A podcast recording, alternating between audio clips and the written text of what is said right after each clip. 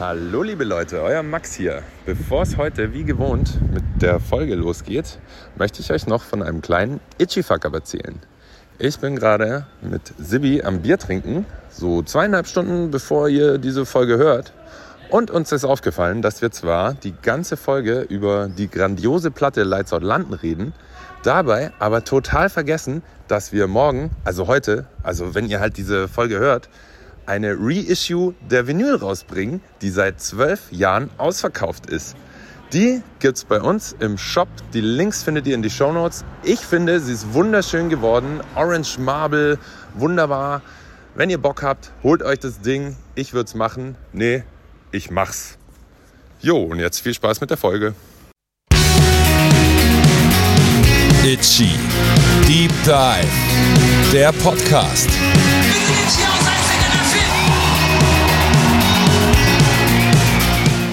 Hey, hallo und herzlich willkommen zurück hier bei Itchy Deep Dive, eurem absoluten Lieblingspodcast. Ja, wo sind wir?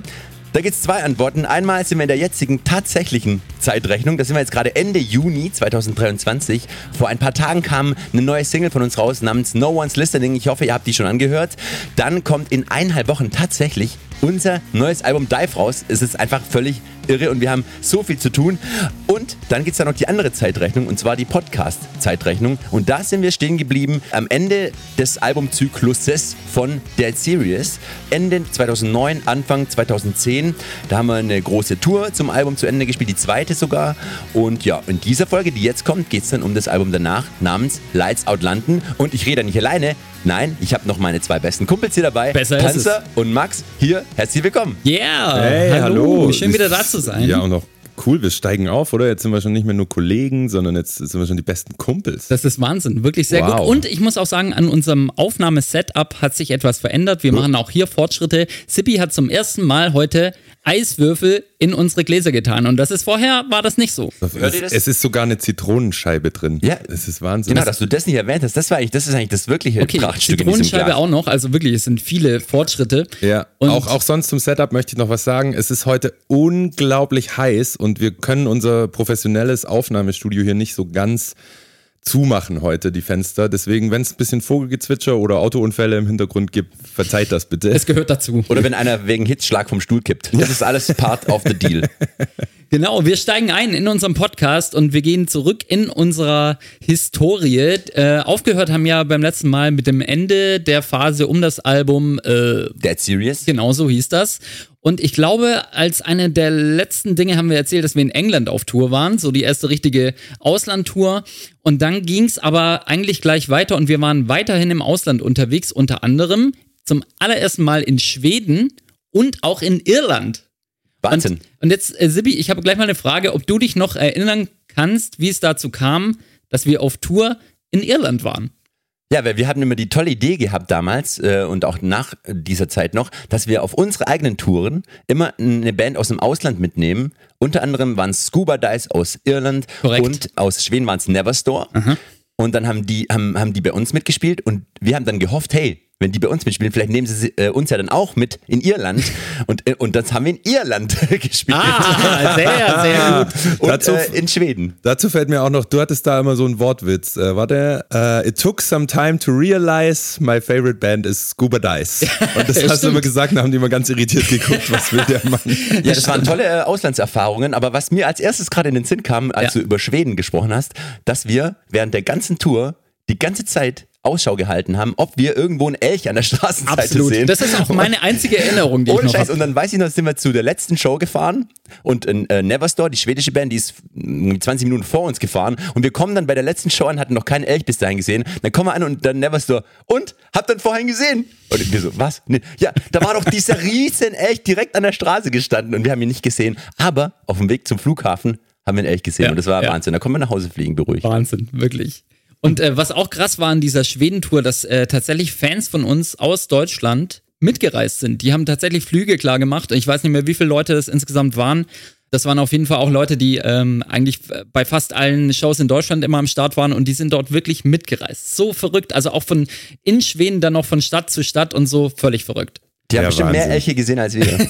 Habe ich äh, neulich war Campino in irgendeinem Podcast, da habe ich das gehört. Bei denen ist es ja gang und gäbe, dass die Leute ihre Urlaube, also und da sind es halt richtig viele, äh, äh, so planen, um der Band hinterher zu reisen. Und da geht es dann auch nicht nur um die Konzerte, sondern um auch halt auch ums Drumherum. Man ist da, glaube ich, dann so eine Gang. Und dass es damals schon sowas bei euch, uns gab, finde ich, ist schon richtig cool. Absolut, ja. Richtig cool. Ja, und dann waren wir in Irland unterwegs und das ist ja schon eher außergewöhnlich. Ich kenne jetzt nicht so viele Bands, die äh, von sich sagen können, sie haben mal Irland getourt. Und äh, die Band, mit der wir unterwegs waren, Scuba Dice, die haben wir übrigens über MySpace kennengelernt. Die haben uns angeschrieben über MySpace, das war ja so der Vorgänger von, bevor es Facebook, Instagram und alles andere gab. Ja, und da haben wir uns kennengelernt und diese Austauschshows äh, klar gemacht und sind dann rübergeflogen nach Dublin, wurden von den Jungs abgeholt, haben auch bei denen zu Hause gepennt, bei den Eltern teilweise noch.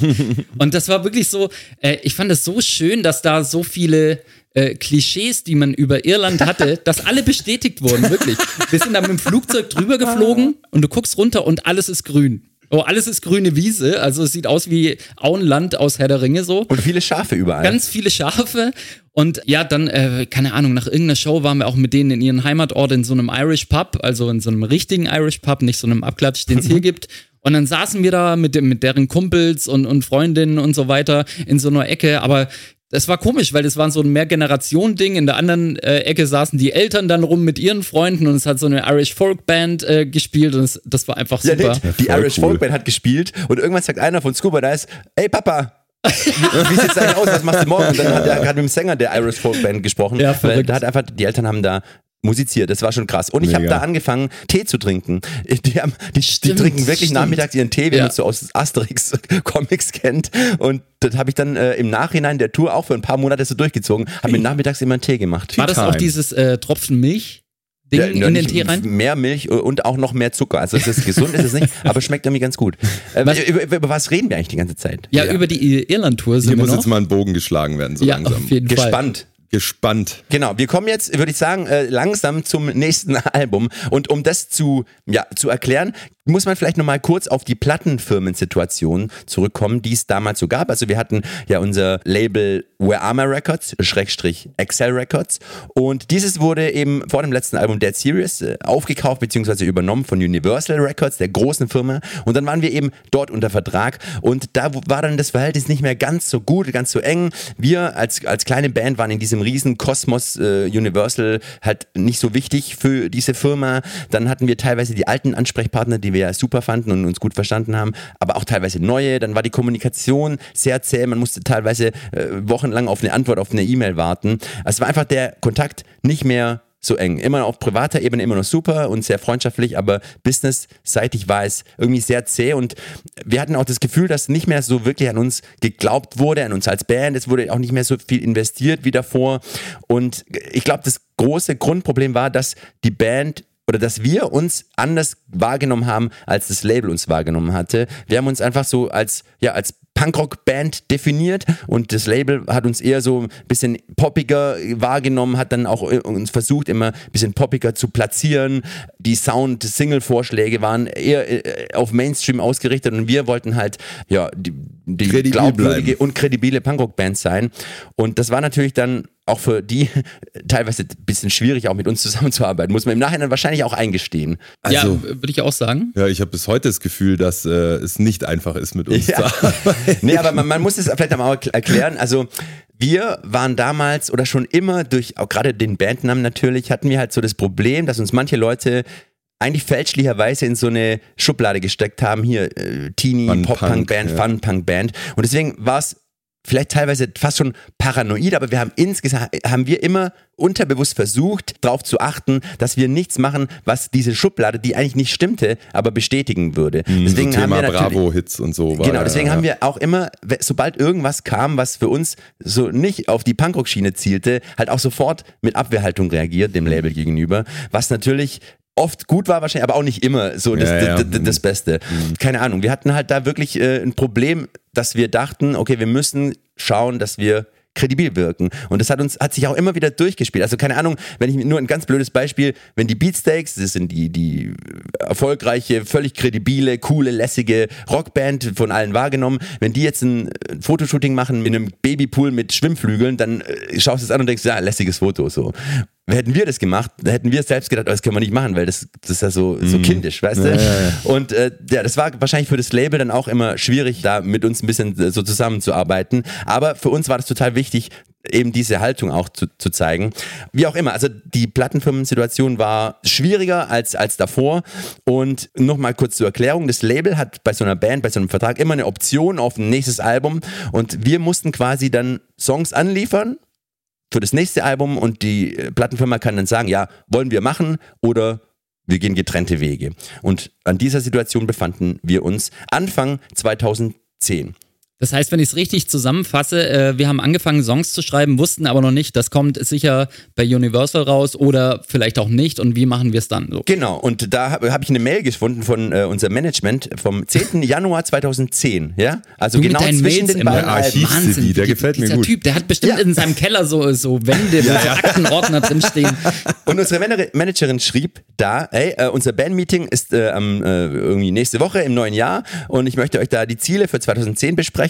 Die für mich wichtigsten Punkte sind Album Nummer 4 aufnehmen, Ja. dann die Labelsituation klären, also entweder Vertrag verlängern oder ein neues Label finden oder in Eigenregie veröffentlichen, also ein eigenes Label gründen und einen neuen Verlag finden oder Verlag selbst gründen. Also da war noch nicht klar, wie es jetzt genau weitergeht, aber wir haben dann trotzdem irgendwie angefangen, dann Songs zu schreiben. das war eigentlich das Einzige, was klar war. Es, es muss Musik gemacht werden. Genau. Das ist schon krass. So die größten Säulen, die du da gerade aufgezählt hast, die waren in der Schwebe. Das stelle ich mir schon wild vor. Da bin ich gespannt, was ihr Ah, da zu der kommt Zeit noch sagt. einiges Wildes in die, also Ja, als ja. bei der Recherche für diese, für dieses Album jetzt oder diese Folge, ey, was da alles passiert ist, mir ist beim Recherchieren schon schwindig geworden. Also da kommt noch einiges auf uns zu in den nächsten äh, Minuten. Echt? Ich, Ja, ich, und- ich weiß nur noch, dass wir im Tauchurlaub zusammen waren in der Zeit. da kommen wir auch zu. Darin gipfelt nachher alles. Oh mein Gott. Aber Panzer, du hast doch angefangen. Du hast bestimmt die ersten Hits rausgeballert, oder? Beim Songwriting? Ja. Ja, ich, ey, ich weiß tatsächlich, ich bin sehr schlecht vorbereitet heute. Ich kann mich, ich kann mich irgendwie an gar nichts mehr erinnern. hat er jetzt Ich sag nicht das gleich. gesagt. Aber ich glaube, dass wir auch für dieses Album wieder irrsinnig viel Zeug geschrieben haben und gesammelt haben und Ideen äh, und, und Demos äh, zusammengestückelt haben. Hast gerade äh, geklingelt? Es hat mal jetzt hier natürlich gerade geklingelt. Soll ich rangehen? Jetzt geht's Ja, geh- mal. geh hin. doch mal kurz. Wir kommen gleich wieder, Ja. lieber Podcast. Tschüss. So, drei Stunden sind vergangen. Sibi ist wieder da. Postbote hatte einiges dabei. Was habe ich gerade erzählt? Ich glaube, ich habe angefangen mit dem Songwriting ähm, und davon zu erzählen. Und meine Erinnerung ist, dass wir auch hier wieder sehr viele Songs geschrieben haben. Und ich meine mich erinnern zu können, dass wir viel im Proberaum auch an Ideen geschraubt haben diesmal. Kann das sein? Ja, das stimmt. Äh, Das war, glaube ich, so zum ersten Mal, wo wir so uns wirklich auch im Proberaum äh, hingesetzt haben und zusammen wirklich an einzelnen Songs Ja. so wirklich gearbeitet haben. Meistens war es ja so, dass einer den Song schon ziemlich weit geschrieben hatte und da, das war dieses Mal ein bisschen anders zum ersten Mal, wenngleich es auch Songs gab, die als Demo-Version schon ziemlich weit und fertig waren. Ich würde einfach sagen, wenn du nichts mehr weißt über das Songwriting, Warte, ich habe noch eine Frage und zwar, in welchem Proberaum waren wir da? War das der, der abgerissen wurde, weil da eine Polizeiwache hingebaut wurde oder der mit den Wassereinbrüchen? Ich glaube, das war der mit den Wassereinbrüchen, wo wir aus dem Proberaum den Himmel sehen konnten. Wirklich, wir, Wunderschön. wir haben aus dem Proberaum Das durch die Decke gut. den Himmel gesehen. Das klingt nicht ja, gut. das war schon krass. Ja, da haben wir nämlich auch Videos dann gedreht, kommen wir natürlich Oh später ja, dazu. stimmt, stimmt. Also wir haben die Songs geschrieben, einige, haben die dann an das Label geschickt, weil die mussten ja ihren Senf dazu abgeben. Und dann wurde quasi im März 2010 wurde dann so langsam klar durch das Feedback, dass die Songs jetzt be- beim Label nicht so gut ankommen, dass sie sagen, hey, da machen wir doch gleich nochmal ein fettes Album. Sondern es war dann irgendwie klar, dass sie den Vertrag nicht verlängern werden und wir das nächste Album also nicht über Universal rausbringen werden. Und ja, das, das war dann einfach so. Aber wie gesagt, das Verhältnis war nicht mehr ganz so krass. Deswegen war es jetzt für uns auch nicht so wirklich schlimm oder irgendwie Nee. total. Ich habe das ja. auch gar nicht so in Erinnerung, dass, äh, dass wir jetzt am Boden zerstört gewesen wären. Also ganz ehrlich, für mich war das eher so ein bisschen auch eine Erleichterung, irgendwie diesen Druck dann nicht mehr zu haben und auch so ein bisschen Aufbruchstimmung. Jetzt schauen wir mal, was kommt und wie wir das machen.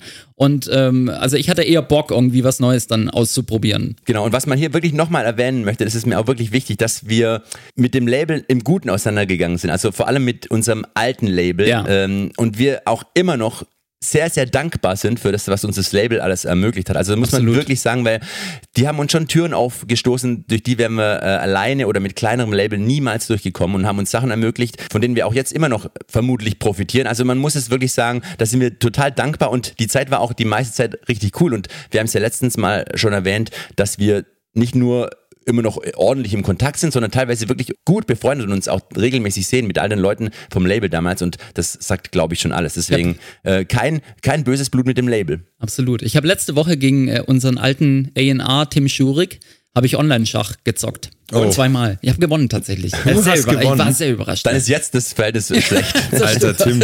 Auf jeden Fall sind wir dann ins Studio gegangen und waren quasi nicht mehr bei Universal, sondern waren sozusagen frei und sind dann wieder mit Achim Lindermeier tatsächlich ins Studio gegangen. Aber diesmal gab es eine Neuerung. Es gab diesmal keine Ratten mehr, sondern ihr seid in ein größeres, etwas luxuriöseres Studio gez gezogen, sage ich jetzt mal, mit Schlafmöglichkeiten, mit Bad, Dusche, Terrasse. Kann das Ah, sein? Wahnsinn, wirklich. Ist das Es- passiert? Also es war der pure Luxus eigentlich. Wir waren in einem kleinen Ort in der Nähe von Stuttgart, äh, Winterbach hieß der Ort.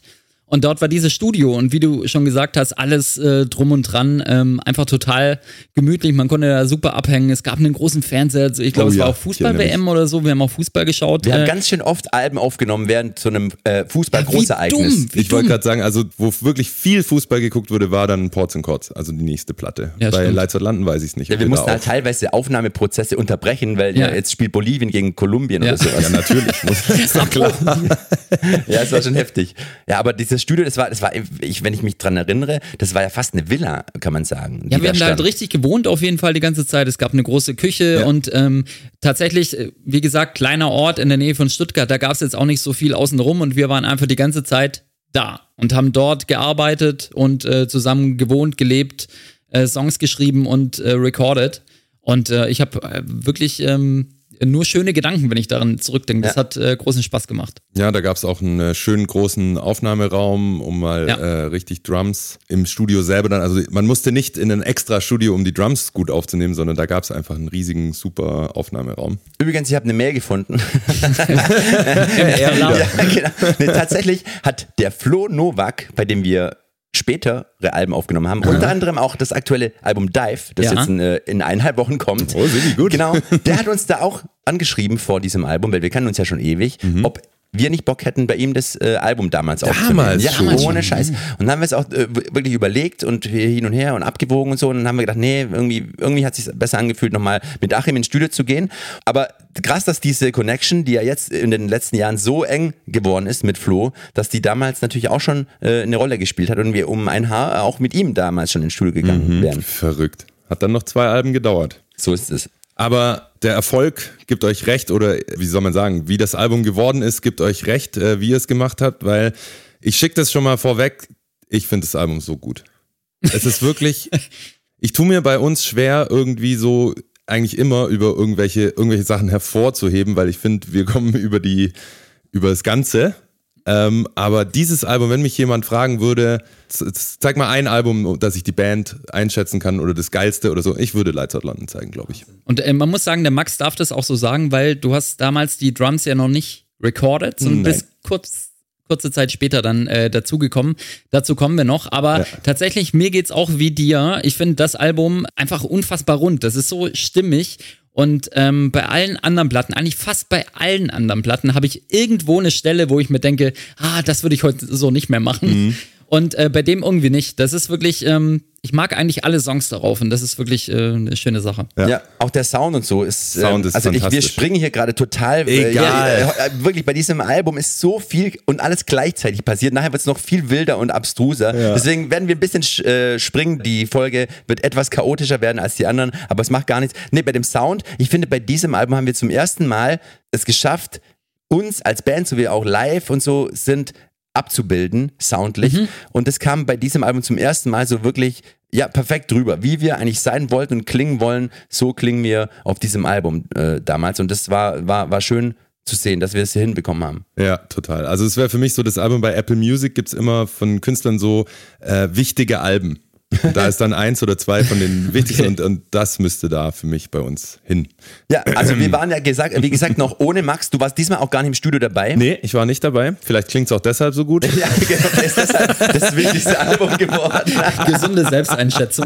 Genau, ja, sollen wir mal zu den einzelnen Songs kommen? Da gab es ja, Ja, schon ein paar spannend. äh, Songs auf diesem Album, die immer noch sehr wichtig sind in unserer Karriere. Das kann man schon sagen, ja. Zum Beispiel Why Still Bother, da kommen wir später auch noch mehr dazu, weil das gibt's äh, auch wieder ein paar interessante Geschichten zum Videodreh, zu der Kampagne, die wir damit begleitet haben. Übrigens, Why Still Bother schafft heute, an diesem Tag, die 25 Millionen Stream-Grenze zu Nicht reißen. dein Ernst. Ohne Was? Witz. 25 Millionen. Ja, das ist schon eine, muss ich sagen, eine coole Zahl. Ja, ich finde, du hast gerade auch so ein bisschen untertrieben. Ich hätte den jetzt auch krasser an, anmoderiert. Also Weißt du, Bader, auch hier wieder klingt komisch, aber wenn man bei uns von einem Hit reden müsste, dann wäre es Bader. Also dieser Song, der, der trägt. Ja, Ja. das ist krass. Und ähm, das war damals auch so, dass wir zwar viel im Proberaum zusammengearbeitet haben, aber es gab auch so ein paar Songs, die einer von uns einfach mitgebracht hat. Und äh, Why Still Bother war auf jeden Fall einer dieser Songs, den Sibi angeschleppt hat. Und wir haben uns diese Demo angehört. Jetzt pass mal auf, ich, Ja. hab's ja nämlich- ich hab's ja nämlich gefunden. Du hast nicht die Demo. Ich habe die Demo und Okay. ich zeig's dir. Und da, da wirst du sehen, dass es wirklich ziemlich nah am Original war. Okay, und das Geile war auch, weil, weil mir ist aufgefallen und mich ärgert's richtig, dass ich die Sprachmemo, wo ich die Idee zum allerersten Mal festgehalten habe, die habe ich vor einem Jahr noch irgendwo gehört und ich habe es jetzt nicht mehr gefunden. Aber ich, ich hatte die Idee so irgendwas mit Father, Father, Mother, irgendwie, so- ich hatte dieses, diesen, diesen Reim oder dieses, dieses Wort, so irgendwas äh, Father. Und dann dachte ich aber, Where's my father zu singen, macht irgendwie keinen Sinn. Äh, Aber ich fand dieses Wort, diesen Sound, diesen Klang so gut und dann habe ich halt versucht, was gibt's denn da ähnliches? Father, Mother, Bother und dann Bother, ah, okay, Bother ist ein cooles Wort so. Und so Ja, ist das Ding krass. entstanden. und hast du das Wow. damals so einfach als Sprachnachricht Ja. in dein Handy reingeschrien? Genau oder? so, ne, ich hab Where's the father, where's the father, the father. So war, so war die Sprachnachricht. Okay, krass, Erstes Ding. krass, krass. Ich versuch's irgendwann ro- zu finden und dann äh, gibt's irgendwann Reichen später nochmal, nach. wird's nachgereicht. Und hier habe ich die Demo, die schimmlige Ey, Demo so aus meinem, äh, ja, äh, was war das, Dachboden damals. Äh, und hören wir mal kurz rein.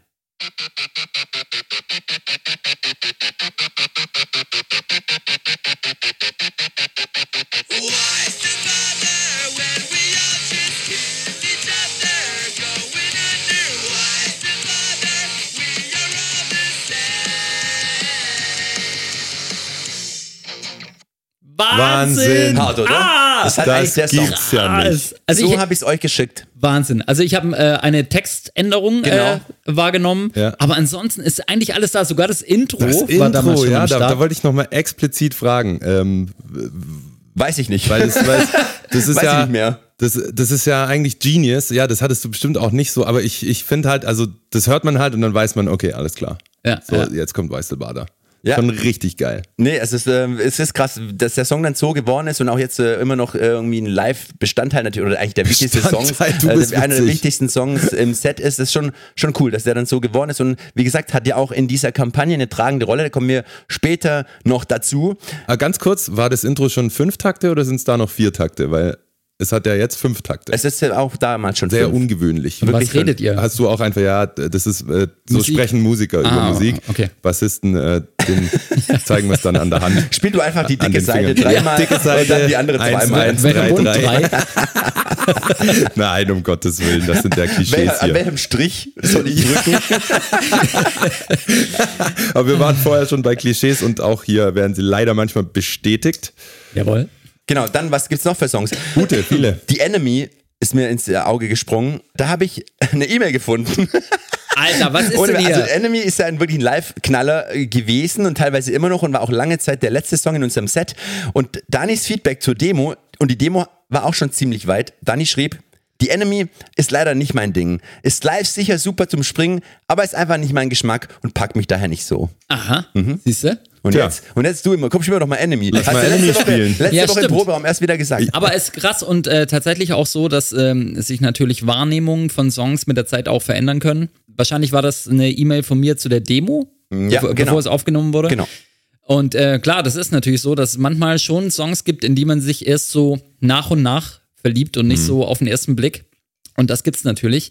Äh, was ich noch interessant finde in einem Album, dass wir ähm, nicht mehr so viele Spielereien drauf hatten. Also es gibt nicht mehr so viele, hier nimm mal noch einen Einkaufswagen auf oder, oder noch ein Piano und so. Es gibt so ein paar Stellen, die, Oh ja, die dann wirklich sehr speziell sind, auch in The Enemy, da ist ja dieser Zwischenteil. Ja. Ähm, wie bist du da drauf gekommen? Das ist ja wirklich so äh, komplett weird. Also es gibt schon ein paar weirde Momente auf diesem Album, kommen wir auch noch mit, mit dazu, wo ich mir auch jetzt steht die Frage stelle, was zur Hölle?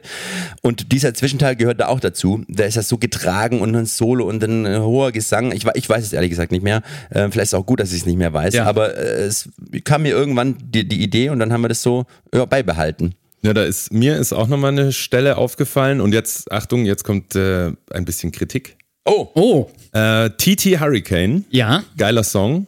Da muss ich aber sagen, ich habe das Gefühl, da habt ihr so ein bisschen einen Hit verhindert. Wie Schon wir wieder. so schön sagen. da ist auch Ja, so ein Part nämlich drin. Da, ja, aber der ist der Knaller, finde ich. Dieser C-Part. Ja, Dieser Zwischenteil. Super geil, so schön, wirklich so schön. Der C-Part von TT Hurricane. Nee, ihr habt's im Refrain verkackt. Der rollt los und dann kommen aber immer diese de, de, de, de. Ah ja, ich weiß, was du Der, meinst. der, ja. der, der ja. Refrain ist sozusagen, der rollt nie. Der wird immer so abgestoppt durch, durch diese. Und also da hätte ich gesagt, Leute, nee. Alter Max, hätten wir dich damals al- schon als Mentor in der Band gehabt, dann Dann äh, hätten wir gestritten und es wäre wahrscheinlich trotzdem so, wie es jetzt ist.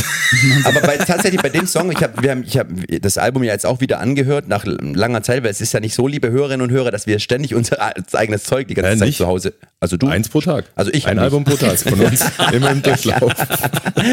Und bei dem Song dachte ich mir, hey, ich wusste gar nicht mehr, dass der so geil ist. Der gefällt mir richtig. Ja, Aber voll. warum TT Hurricane? Ich glaube, das ist auch wieder, keine Ahnung. Ich glaube, ich, äh, Sag mal, macht ihr eigentlich auch irgendwas mit Sinn und Verstand Nee, oder das ist alles keine das war auch ein? Arbeitstitel, oder?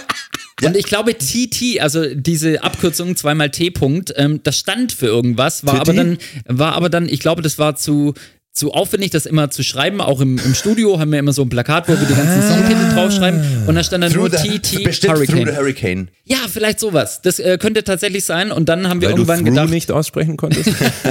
Und dann haben wir irgendwann gedacht, wir lassen das so. Und um nochmal auf diesen C-Part zurückzukommen, äh, habe ich kurz eine musikalische Frage an euch. Kann es sein, dass wir hier von einem Viertvierteltakt in einen Dreivierteltakt wechseln? du kannst nicht mehr mein Bassist sein. Das, also wenn dir sowas auffällt und du es auch noch korrekt wiedergibst, das glaube ich jetzt einfach nicht. Ist das richtig, ne? Ja, natürlich. das ist ein Dreivierteltakt. Und das Das ist ein nämlich- Walzer. Das, ja, ein Walzer ist es und das ist sehr außergewöhnlich. Und da bin ich bis heute stolz drauf, dass ich Ja, sowas. das habe ich gemacht. Ja, ja, genau. Das würde ich jetzt auch äh, an deiner Stelle als mal ob du- versuchen, das jetzt dir Ja, als unterzuschieben. Oh, jetzt warte mal, jetzt, ich überlege aber gerade, ob das nicht sogar noch krasser ist. Doch, da fe- fehlt auch noch ein Takt zwischendrin. Das ist richtig, das ist zu, fast schon ist zu krasse. Kunst für Itchy. Ja, also es ist ein ganz wilder Takt, in den es da Ja. übergeht, den Sibi da eingebaut hat. Ja, ja, genau. Und, und da sind ja auch noch Streicher drauf. Ja. Und da habe ich auch noch Fragen zu. Wer hat dich gespielt oder wo kommen die, Die sind her? aber schön. Ich Die finde, der sind, Part ist ähm, echt schön die geworden. sind tatsächlich artificial. Die hat jetzt kein echter Mensch gespielt. Aber Sondern das macht auch gar Tier? nichts aus, weil ich habe ja irgendwann mal rausgefunden, dass bei November Rain, dem riesen Guns N' Roses Song, wo Oh ich ja. dachte, oh, ich war eigentlich mir sicher, okay, da war ein hundertköpfiges Orchester, das das gespielt hat. Nee, es hat Axel Rose mit so einem Mini-Keyboard programmiert. Da dachte ich, das kann ja wohl nicht sein. Da ist sehr viel kaputt gegangen in meiner Musikhistorie. Anstatt dass du was draus lernst, man braucht Ja. nicht so pompöse Sachen, um. Sondern nur Ja. Axel Rose, der. Genau, deswegen haben wir für TT Hurricane Axel Rose geholt und jetzt spielst du auf deinem Mini-Keyboard bitte kurz diesen C-Teil. Ja, und es hat sich gelohnt. Genau, was gibt's noch für Songs? Down, Äh, Down, Down. Down, Down. Down wollte ich auch drauf hinaus. Da, Dann- dann- dann geh äh, doch mal drauf Da hinaus. gab es wohl, ähm, wie war das mit dem Pfeifen? Ich erinnere mich, dass es nicht so einfach war, glaube ich, diesen Pfeif-Part da aufzunehmen. Ja, das ist nicht so einfach, weil man bläst ja ins Mikro und dann hört man die ganze Zeit. Wir machen das Ja, gerade mal ein bisschen vor. Genau, deswegen war das äh, schwierig, das aufzunehmen. Übrigens, bei diesem Song war es so, den habe ich geschrieben, der war auch ziemlich weit und dann habe ich ihn rumgeschickt und äh, euch anhören lassen. Und da war ich mir sicher davor, dass du, Panzer, ihn nicht so gut finden würdest, weil er irgendwie so down, down, down, round, round, round, so, dass es, dass es dir so zu, zu poppig, vielleicht zu simpel sein wird. Beschwingt. Und ich war mir eigentlich fast schon sicher, okay, das, das, den, den kriege ich nicht durch. Und dann warst du richtig begeistert. Ja, voll. Und ich dachte, das hätte ich jetzt total falsch eingeschätzt. Ich weiß noch, ihr habt mir damals, ähm, ich war ja schon in der Gang sozusagen und da habt ihr mir auch die Demos oder die fertigen Songs, ich weiß es nicht mehr. Ich glaube, die Demos, Demos hatte ich da schon. es, ja. Und ich habe auch gesagt, das könnte euer Hit werden.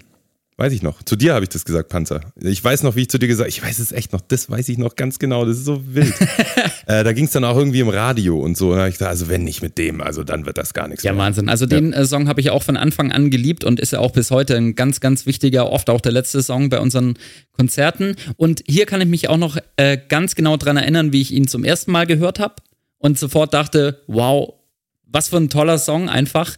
Und was ich aber auch noch weiß, da war in der, in der Demo-Version, war in der zweiten Strophe Da hast du irgendwie, wolltest du so eine Variation der Gesangslinie machen und hast dann so einen ganz obskuren Whitney Houston Schlenker nach oben drin gehabt, der den ganzen Song versaut hat. Und ich dachte so, äh, ich hab dann wirklich gedacht, ey, fuck, ich muss das Sibi sagen, Sibi, der Song ist Wahnsinn, aber ey, das lass es einfach weg. Und dann haben wir das so ein bisschen abgeändert, auf jeden Fall sehr viel abgeschwächt und äh, eine Vari Aha. Variation ist, im, ja genau, ist immer noch drin, Ich aber glaube, nicht das war mehr so. Did you believe?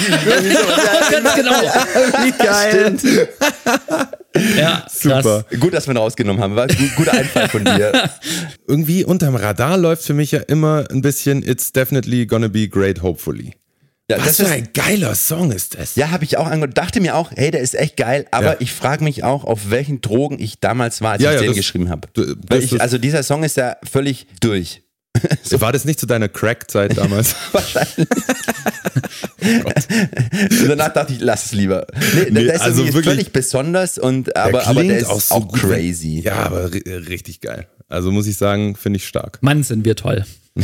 Nee, Ja, äh, jetzt, äh, äh, genau, bei, wenn wir uns schon gegenseitig loben, ich, da kann ich jetzt dich wieder loben. Ja. Und zwar den Song Mute Somebody. Da dachte ich mir, können wir den bitte mal wieder live spielen? Der ist so gut. Ja, stimmt, stimmt.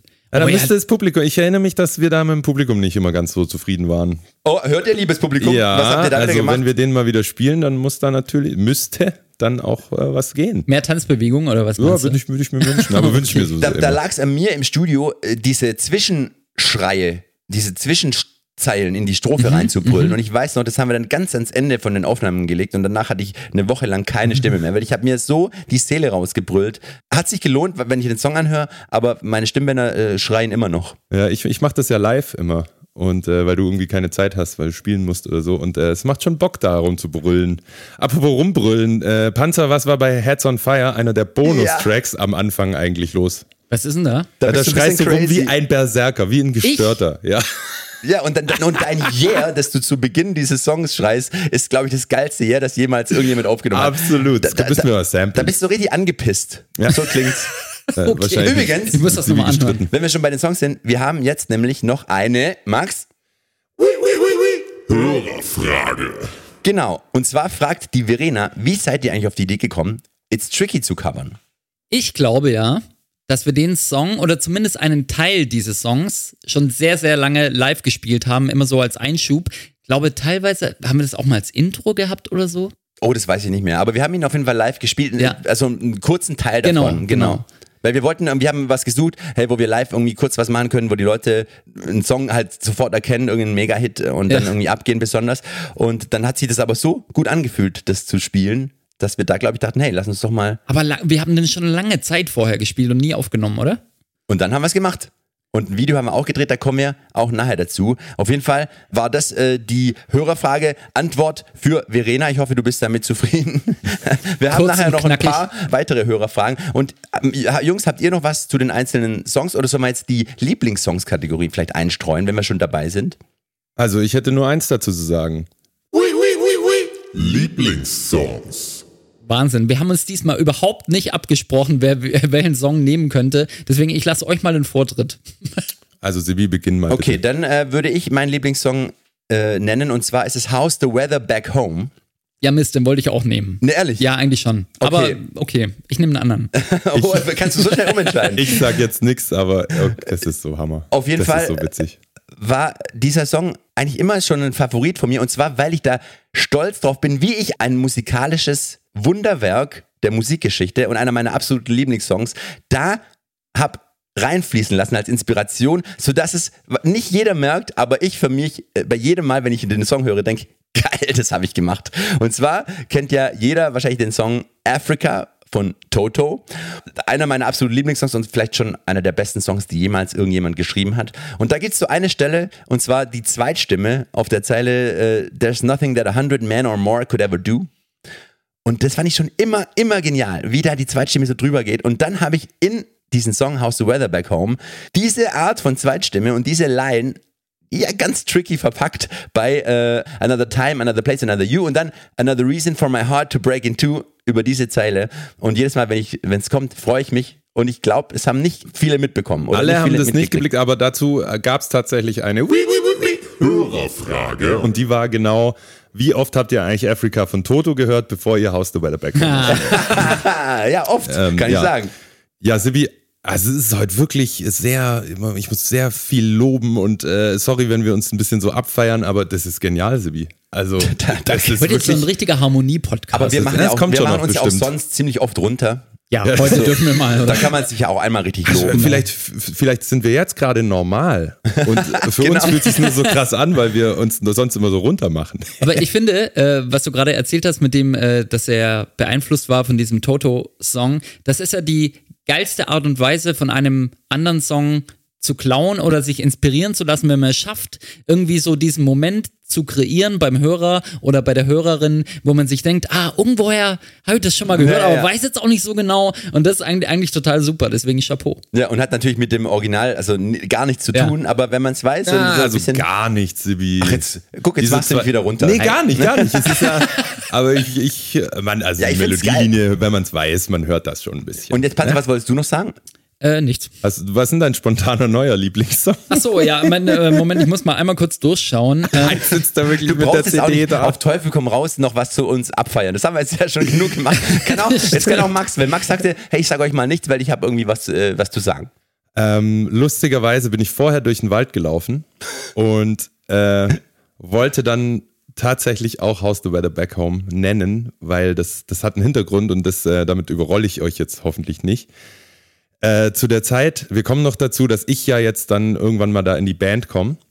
Äh, da bin nicht nur ich in unsere, in die Band eingetreten, sondern auch ein ganz wichtiger Mensch für uns in unser Umfeld und in unsere Crew. Und zwar mein damals schon lang bester Freund Bobbes, der, als ich in die Band äh, kam, zu mir gesagt hat, Max, es ist mir egal wie, ich muss da irgendwie mit. Ich muss auf, die, ich muss auf diese Tour mit. Äh, wir kommen dann, wie das dann passiert ist, da kommen wir noch zu, aber äh, Bobbes ist leider letztes Jahr gestorben nach zweijährigem Kampf äh, gegen Krebs. Ich denke, das haben viele auch mitbekommen. Das äh, war, äh, er hatte ein sehr, sehr, sehr, sehr großes Netzwerk und äh, alle haben ihn sehr geliebt und deswegen ähm, hat man das schon mitbekommen. Und einer von seinen absoluten Lieblingssongs mit seiner Partnerin war eben Africa von Toto. Und ich sehe ihn da vor mir. Also es war dann meistens schon auch zu später Stunde, wenn der Song kam und er hat die Arme in die Luft gereckt und völlig falsch diesen Refrain mitgeschrien. Und als ich vorher im Wald nochmal House the Better Back Home, also ich habe das ganze Album angehört und im Wald bin ich übrigens, ich wohne da nicht, ich war da mit meinem Hund spazieren. äh, ja, da sind mir wirklich nochmal so richtig die Tränen in die Augen geschossen. Äh, und ja, das hast du geschafft mit deinem Song. Sehr Ja, gut, Es Sibi. hängen viele Erinnerungen dran. Ja. Total. Aber lass uns jetzt wirklich nicht runter äh, äh, die Stimmung zu sehr senken. Nee, nee, das ist äh, alles gut, das sind ja schöne Erinnerungen. Ähm, Ja, auf jeden genau, Fall. also wir sind jetzt sozusagen durch mit den Songs und wie wir vorhin schon angekündigt haben, äh, sind wir auch durch mit dem Label und haben dann, während wir dieses Album aufgenommen haben im Sommer 2010, haben wir auch die Fortschritte des, des Songwritings beziehungsweise der Aufnahmen, also Demos und Rough-Mixe zur Bemusterung für Labels benutzt und haben über den ganzen Sommer hinweg äh, uns, ja, weil wir, wir wussten nicht, sollen wir es selber machen, sollen wir ein eigenes Label Was gründen? natürlich ein großer, großer Schritt ist und Genau. äh, Risiko. Genau, behaftet. oder suchen wir ein neues Label. Panzer, geht's dir gut? Musste aufstoßen. Fast eingeschissen. Sorry. ähm, ja, wir, was, sollen wir ein eigenes Label gründen? Sollen wir ein, ein neues Label finden? Finden wir überhaupt eins? Dann haben wir an ganz viele verschiedene Labels, die für uns in Frage kamen, haben wir diese Songs, eben die neuen Songs rausgeschickt und haben da auch wirklich Angebote zurückbekommen und Interesse äh, haben die äh, Labels bekundet und die haben wir dann so gesammelt. Das waren ganz unterschiedliche Label-Deals, Vertriebsdeals, Lizenzdeals und so weiter und gleichzeitig haben wir uns eben auch Gedanken über ein eigenes Label gemacht, was aber nichts dran geändert hat, dass wir schon kurz nach den Albumaufnahmen mit der ersten Single sozusagen rausgegangen sind. Und zwar kam im Oktober der Song Why Still Bother heraus mit einem Video. Und der kam nicht ohne Grund da schon raus, sondern wir haben zusammen mit der Whale and Dolphin Conservation Society Der Yep. WDCS. Genau, haben wir eine Kampagne ins Leben gerufen gegen Unterwasserlärm. Und da war dieser Song der Titelsong. Und vielleicht können wir jetzt ein bisschen erklären, wie es denn überhaupt zu der Zusammenarbeit und, und zu diesem ganzen Thema kam. Also mich hast du, Entschuldigung, ja, das machen wir, aber mich hast du jetzt ein bisschen durcheinander gebracht. Mhm. Ihr habt diesen Song rausgebracht, ohne dass klar war, wie es labelmäßig weitergeht? Tatsächlich, ja. Wirklich? Wir wussten, dass der Song auf das Album kommt, aber es war ja noch nicht klar. Eigenes Label, finden wir ein Label, wie machen wir es? Es gab okay. auch noch kein Release-Datum, das so in den Stein gemeißelt war, oder? Nee, genau. Also wir wussten, wir wollen Anfang nächstes Jahr, also Anfang 2011, releasen, aber wie und wo, das war noch nicht klar. Ah, okay, krass. Und Ja, dann dachten wir, ey, dann hauen wir doch die erste Song jetzt einfach, äh, erste Single einfach mal raus. Mhm. Und wie gesagt, da kam dann diese Kampagne dazu. Und Panzer, möchtest du erzählen, wie es zu der Zusammenarbeit kam? Weißt du das noch oder ich- hast du dich auch da nicht vorbereitet? ich versuch's ich mal, es. ich versuch's mal äh, zusammenzubekommen. Ähm, es hat sich zugetragen, dass unsere Managerin Biggie äh, einen äh, Typen namens Nicky Entrup kennengelernt hat. Darf ich da kurz einhaken? Ja, bitte, Sibi, dann erzähl du. Nee, nein, ich, du darfst, du darfst da, nein, ich möchte nur davor äh, schon äh, Ja, ein okay. bisschen erklären, wie es dazu kam. Weil als Band haben wir immer wieder Anfragen bekommen von Charity-Benefizprojekten. Und da haben wir dann immer mal wieder hier bei einer Veranstaltung gegen Nazis gespielt, hier äh, gegen Diskriminierung, da haben wir dahin was gespendet und hier. Und dann hatten wir uns als Band gedacht, hey, das ist alles schön und gut und ist auch wichtig, aber irgendwie hätten wir, haben wir das Gefühl, man könnte viel mehr erreichen, wenn man sich auf eine Sache konzentriert und nicht nur auf tausend Hochzeiten dann so ein bisschen was macht, sondern eine Sache richtig angeht, mit voller Energie. Und deswegen war die, die Idee, dass wir uns eine Organisation suchen, um mit der zusammenzuarbeiten. Jetzt Genau, bitte. und da wir äh, alle drei äh, sehr meerverliebte Menschen sind, also wir sind einfach unfassbar gerne am Meer, wir tauchen gerne, schnorcheln gerne und sind einfach äh, sehr äh, fasziniert von diesem Lebensraum. Und Ähm, das, obwohl ich Phobiker bin. Also ich habe ja richtig Schiss vor großen Gewässern, ne? Aber aber einen Tauchkurs, Tauchkurs gemacht. ja, äh, unter Wasser geht's. Das ist, das ist wirklich, Das ist äh, auch das ist wirklich ich habe da wirklich äh, Ängste überwunden. Auf jeden Fall, äh, wo war ich stehen geblieben? Äh, es kam dann dieser Kontakt zustande zur WDCS und zu Nicky Entrup, der so das Mastermind dort war und auch heute noch äh, ein total aktiver Aktivist ist, der für, für verschiedene NGOs arbeitet und einfach ein sehr beeindruckender Mensch ist. Und der hat uns erzählt von, ähm, von einer Kampagne, die die lostreten wollen mit der WDCS äh, gegen Unterwasserlärm. Und wir mussten uns dann erstmal informieren, um was handelt es sich dabei überhaupt.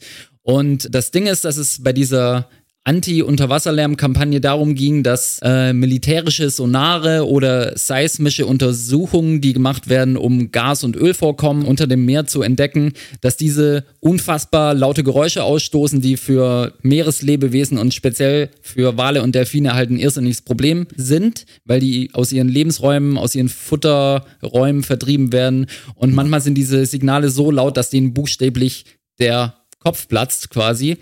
Und ähm, die wollten dann diese Kampagne aufziehen und wollten das so ein bisschen jünger gestalten, als es normalerweise üblich war. Und da hat sich dann das ganz gut angeboten, das mit einem Musikvideo zu machen und uns als Band dafür mit an Bord zu holen. Und wir waren eigentlich sofort Feuer und Flamme dafür. Absolut. Und dann haben wir eine Sonar Sucks Kampagne ins Leben gerufen und haben dann überlegt, wie können wir die auch bebildern und äh, sozusagen breit treten, weil dieses, diese Thematik, wie gesagt, die war uns nicht bewusst und den Leuten schon gleich gar nicht. Das heißt, da müssen wir darauf aufmerksam machen. Und dann haben wir uns zusammengesetzt und haben eine Idee gesponnen für eben diese Kampagne und ein begleitendes Musikvideo.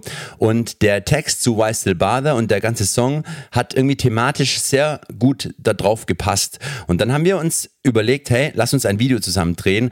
Und zwar, wenn es geht, ein richtig krasses Video, das Leute aufschreckt, das Leute wirklich berührt und das Leute dann aufmerksam macht und eben, hey, was ist das? Da möchte ich mich informieren. Und dann haben wir eben diese Kampagne ins Leben gerufen und ein zentraler Teil war, dass äh, wir Leute auffordern, Bilder einzuschicken, wie sie sich die Ohren zuhalten, wie wie wenn, als würde der Schädel platzen. Und da haben wirklich tausende Leute mitgemacht und Das ihre war Bilder Wahnsinn, eingeschickt. wie viele Ja, genau. Leute das waren, ja. Es Genau. gab dann auch so eine Webseite, äh, auf der alle Bilder veröffentlicht wurden, meine ich. Genau, und- genau, und äh, Petition Unterzeichnung, weil das Ziel war ja, dass man es irgendwie schafft, dass die gerade Ölbohrfirmen Genau. irgendwann das nicht mehr machen dürfen, weil bis jetzt war niemand, war niemand bewusst, was es für Probleme verursacht, dieser Unterwasserlärm. Deswegen konnten die machen, was sie wollen. Und das Und war wo sie das, wollen. Ich glaube, es geht Genau. gegen ja. Schutzzonen. Schutzzonen, genau. Exakt. Genau. Und das war das Ziel, da eben die zu stoppen irgendwie. Mhm. Und da waren wirklich tausende Menschen haben da mitgemacht. Und dann haben wir diese Fotos auch teilweise mit ins Video eingebaut. Und wir haben dann uns überlegt, hey, was können wir machen? Okay, lass uns im, im Wasser irgendwie drehen und lass uns Niki sagt dann, lasst uns einen Wal sprengen. Und wenn man das von einem Aktivisten, der, der sich für Wale einsetzt, so hört, dann denkt man so, what the fuck, was ist mit dir kaputt? Aber dann ja, hat er uns das erklärt, wie seine Idee, und dann ähm, machte das Ganze auch Sinn. Und Dank an Greenpeace, muss man da an dieser Stelle sagen, weil Greenpeace hat uns diesen Wal sozusagen zur Verfügung gestellt. Es war ein Wal, der leider als Beifang gefangen wurde. Fischernetz, In einem ja. Fischernetz, was tragisch ist und was viel zu oft vorkommt. Das heißt, er ist einen völlig unnötigen Tod gestorben und dann war eben dieser, dieser Wal da, tiefgefroren, äh, als Aus, ja, ich weiß nicht, ob er als Ausstellungsstück mal geplant war, ich weiß es nicht. Auf jeden Fall war ein, ein, ein tragischer, völlig sinnloser Tod. Und so dachten wir, hey, er ist jetzt völlig für umsonst gestorben. Vielleicht können wir diesen tragischen Tod nehmen und noch etwas, ja, was Positives draus machen am Ende. Und dann haben wir eben diesen Wal dort an den Videodreh gekarrt und ich weiß noch, kam so ein, so ein kleiner Lieferwagen an und dann ging die, die Kofferraumtür auf und dann lag da dieser Wal drin. Ein Schweinswal, ja. Äh, ist jetzt kein 18 Meter Wal, aber so 1 1,50 oder so war der, keine Ahnung. Und der lag dann da drin und wir fanden es einfach nur krass. Und wir haben das Video in zwei Locations gedreht. Genau, und äh, um das nochmal zu sagen, es war einfach ganz klar das Ziel dahinter. Also wir wussten klar, hey, das ist natürlich absolut gegen unsere Wertvorstellung, einen Wal in die Luft zu sprengen. Aber wir wussten, wenn wir diese Kampagne groß machen wollen, dann brauchen wir irgendwie einen Schockeffekt, was dann wirklich auch medial die Runde macht. Und wir wollten das äh, damit verbildlichen. Hey, diesen Tieren platzt unter Wasser bildlich der Schädel wenn dieser Lärm kommt. Und deswegen haben wir versucht, das zu verbildlichen. Und Sibi hat es gerade gesagt, wir haben äh, zwei verschiedene Drehorte und auch zwei Drehtage gehabt. Es ist nämlich nicht das ganze Video an der Ostsee gedreht wo worden, sondern nur ein Teil davon. Und den Teil mit dem Wal, den haben wir an einem See in Bayern gedreht, glaube ich. Ja. Genau, aber der Dreh äh, an der Ostsee war, war glaube ich, der erste Drehpart. War das Äh, so? Ich, ja, ist auch eigentlich egal. Ich weiß nur, dass es, dass es viel angenehmer aussieht im Video, als es im Endeffekt war, weil es war nicht im Hochsommer, es war eher im Herbst oder Winter und es war arschkalt. Und wir haben auch unter unseren normalen Klamotten Neoprenanzüge, weil ohne die wäre es gar nicht gegangen. Ja, meine hatte so ein 10 Zentimeter Loch. Hat nicht so viel gebracht. Vielleicht war das auch der Grund, warum du dann ja nach dem Dreh ein bis zwei Stunden wirklich blaue Lippen hattest und du, du Ach, bist du gar nicht mehr klar gekommen. Ja, das- das du standest, glaube ich, eine Stunde lang unter der warmen Dusche danach. Das war- zieht sich einfach durch. Das wird auch noch so weitergehen. Scheiß Videos Unsere Videodrehs sind ja, wir haben erst Selbstzerstörung. gestern, gestern haben wir wieder ein Video äh, gedreht und da haben wir uns den heißesten Tag des Jahres ausgedreht, äh, ausgedacht, um mitten äh, äh, der draußen Sonne. in der Sonne zu drehen. Ja, das War war ein bisschen spitze. dumm. Aber Wir es, lernen äh, es nie. Hab Hat sich durchgezogen. bekommen. Genau, und äh, dann war irgendwann dieser Dreh an der Ostsee im Kasten, wir mit unseren Instrumenten im Wasser und eben auch diese ganzen Bilder. Und das Tolle ist, dass da nicht nur Fans mitgemacht haben und Bilder eingeschickt haben, wie sie sich, wie, wie quasi denen der Schädel platzt, sondern auch ganz viele befreundete Bands und auch große Bands. Also Ja. es waren die Donuts haben mitgemacht, Matzen hat mitgemacht, Jennifer Rostock hat mitgemacht, die Toten Hosen, Beatsteaks. Beatsteaks. Es waren wirklich ganz viele und großartige Bands dabei, die da auch äh, ihren Teil dazu beigetragen haben. Äh, sieht man auch im Video immer wieder auf so Fotos vorbeischwimmen. Also es war wirklich toll. Die haben es auch unterstützt, diese Kampagne. Also da nochmal riesen Dank dahin. Und dann kam eben dieser Dreh am See in Bayern, wo wir dann diese Szenen mit der Wahlsprengung sozusagen gedreht haben. Und kurz noch zu den Fotos im Wasser, die wurden natürlich danach alle äh, fein säuberlich rausgefischt. Natürlich. Da wurde nichts im Wasser gelassen, das wäre irgendwie komisch. Genau, und dann waren wir an diesem See in Bayern und äh, das war auch eine große Produktion. Das war wirklich ein großes äh, Filmteam mit am Start und natürlich auch ein Sprengmeister, weil das musste ja von einem Profi gemacht werden und der hat dann tatsächlich diesen Schweinswal präpariert. Und dann ist auch wieder irgendwas ganz schlimm schief gelaufen, Sibyl, glaube ich. Äh, Also es war zum einen der Sprengmeister da und dann war extra äh, ein kleines Team, zwei Menschen da, die eine ganz hochsensible Slow-Motion-Kamera dabei hatten. Und es war wirklich, also es war so ein zehntausende Euro teures Ding, die, was weiß ich, wie viele Bilder pro Sekunde aufnehmen kann. Also was heute wahrscheinlich ein iPhone kann. Ja, ta- ja ich Nee, habe es nee. mir auch überlegt, aber tatsächlich noch viel Ja, ja, krasser. das- aber das- da, damals war es wirklich, da, da musste ein Team kommen. Und das war dann äh, so ein äh, Typ mit seinem Azubi. Und der Azubi war ein sehr, wie soll man sagen, ruhiger, unsicherer, ganz junger Junge, sage ich Ja. mal. Und die zwei haben dann, also der Sprengmeister hat den Wal präpariert und wir dachten, okay, das wäre natürlich krass, wenn der Schädel platzt. Also der Schädel muss ja platzen, damit es äh, die drastischen Bilder eben gibt. Also es ist krass, wenn wir so drüber reden. Das ist alles fürchterlich, aber wir wussten, das kommt dem Video und der Kampagne vor allem zugute.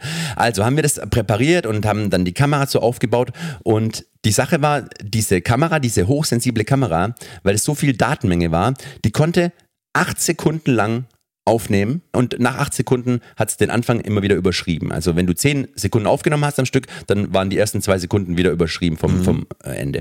Und dann war irgendwann dieser Dreh gekommen, wir haben den äh, Wahl präpariert und wir alle von, vom Team haben uns so wirklich 100 Meter Abstand äh, irgendwo hingestellt, konnten gerade so ein bisschen erkennen und diese beiden Filmer, der, der Chef und sein Azubi, die sind so 20, 30 Meter von, von dem äh, ja, Sprengort, haben sie sich aufgestellt mit der, mit der Kamera, Fernbedienung und so weiter.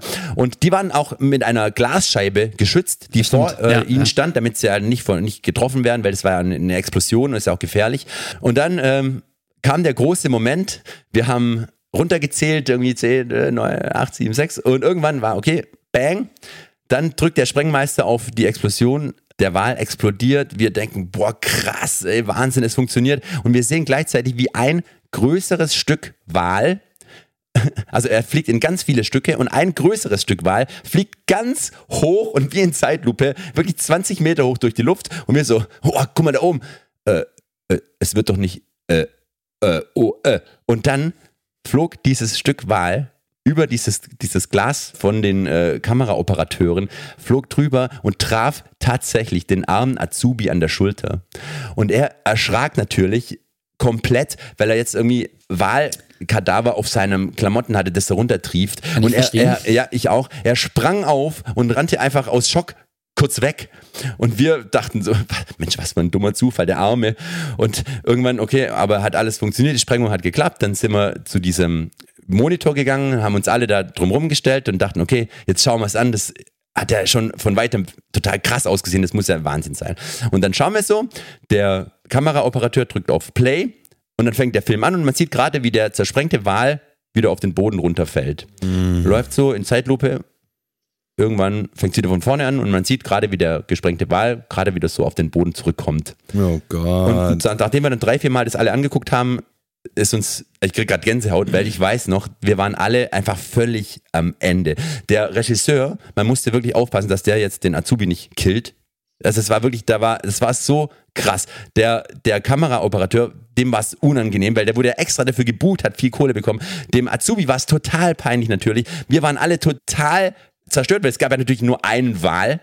Also quasi, die Szene gab es nicht. Also was, überschrieben. was passiert ist, der äh, Azubi hätte quasi auf Stopp drücken müssen, um die Aufnahme zu stoppen. Er konnte aber nicht, weil er wurde von einem Wal getroffen. Genau, er ist weggerannt und hat vergessen, dann natürlich auf äh, Stopp zu drücken. Dann ist der Kameraoperateur hat dann irgendwann auf Stopp gedrückt, aber Ja. leider zu spät. Genau. Und wir dachten, fuck, jetzt war alles, jetzt war der ganze Ei, ei, ei. Drehtag für den Arsch. Und dann ähm, haben wir es, um es zu retten, haben wir den Wal dann nochmal von hinten sozusagen gefilmt, sodass man den explodierten Kopf nicht genau erkennen kann. Haben den dann nochmal präpariert und haben es nochmal sprengen lassen und das ist die Szene, die jetzt im Video ist. Also das muss man sagen, die, die krasse Szene hat es leider gar nicht ins Video geschickt, Ja, äh, geschafft. Aber natürlich ist es immer noch eine sehr drastische Szene, die jetzt drin ist und äh, hat natürlich auch die Wirkung nicht verfehlt. Absolut. Also, und ich muss, muss dazu auch echt nochmal sagen, es ist nicht schrecklich, dass ihr diesen Wal gesprengt habt, sondern es ist schrecklich, dass der als Beifang in einem Netz gelandet ist, so wie tausende weitere täglich. Ähm, Genau, ja, was es auf vielleicht jeden Fall über ge- geschafft Fleisch hat. und Fischkonsum ab und zu nachdenken, dies aber nur am Rande. Das stimmt. Aber was es geschafft hat, und zwar, es gab große Aufmerksamkeit auf diese Kampagne. Das wurde wirklich in vielen Medien, wurde drüber berichtet, auch im Fernsehen. Es war wirklich ein, ja, ein heftiger Impact den diese Sache hatte. Und wir hatten tatsächlich auch einige Promo-Aktionen begleitend dazu. Und Panzer, hast du noch eine bestimmte im Kopf, von der du berichten möchtest? Zum Ja, ich Beispiel weiß, in ich- Berlin, am Brandenburger Tor. Chronologisch springen wir jetzt natürlich so Wirklich? ein bisschen. Ja, das müssen wir nachher Warst du da schon dabei? noch- ja, warst da du war ich schon dabei. ja. Ne? Ah ja, aber es Wir gehört, ja trotzdem zu der, zu der Aktion dazu. Können wir ja vielleicht jetzt sagen, Ja, oder? das ist nämlich auch egal, ob ich da dabei war oder Saikov. äh, Also jetzt, um das zu erzählen. Das war so, da ähm, sind wir mit einem LKW äh, auf einen LKW, haben da unser Zeug aufgebaut, so eine LKW-Bühne. Und dann ist der einfach vors Brandenburger Tor gefahren. Mit Plane nach unten, Plane keiner nach wusste, unten, was niemand hat gesehen, was da los ist. Warum Brandenburger Tor? Weil neben dem Brandenburger Tor war die Europazentrale, glaube ich, von BP. Genau, ja. Einer dieser Firmen, die eben sehr verantwortlich ist für Unterwasserlärm. Und da sind wir davor gefahren.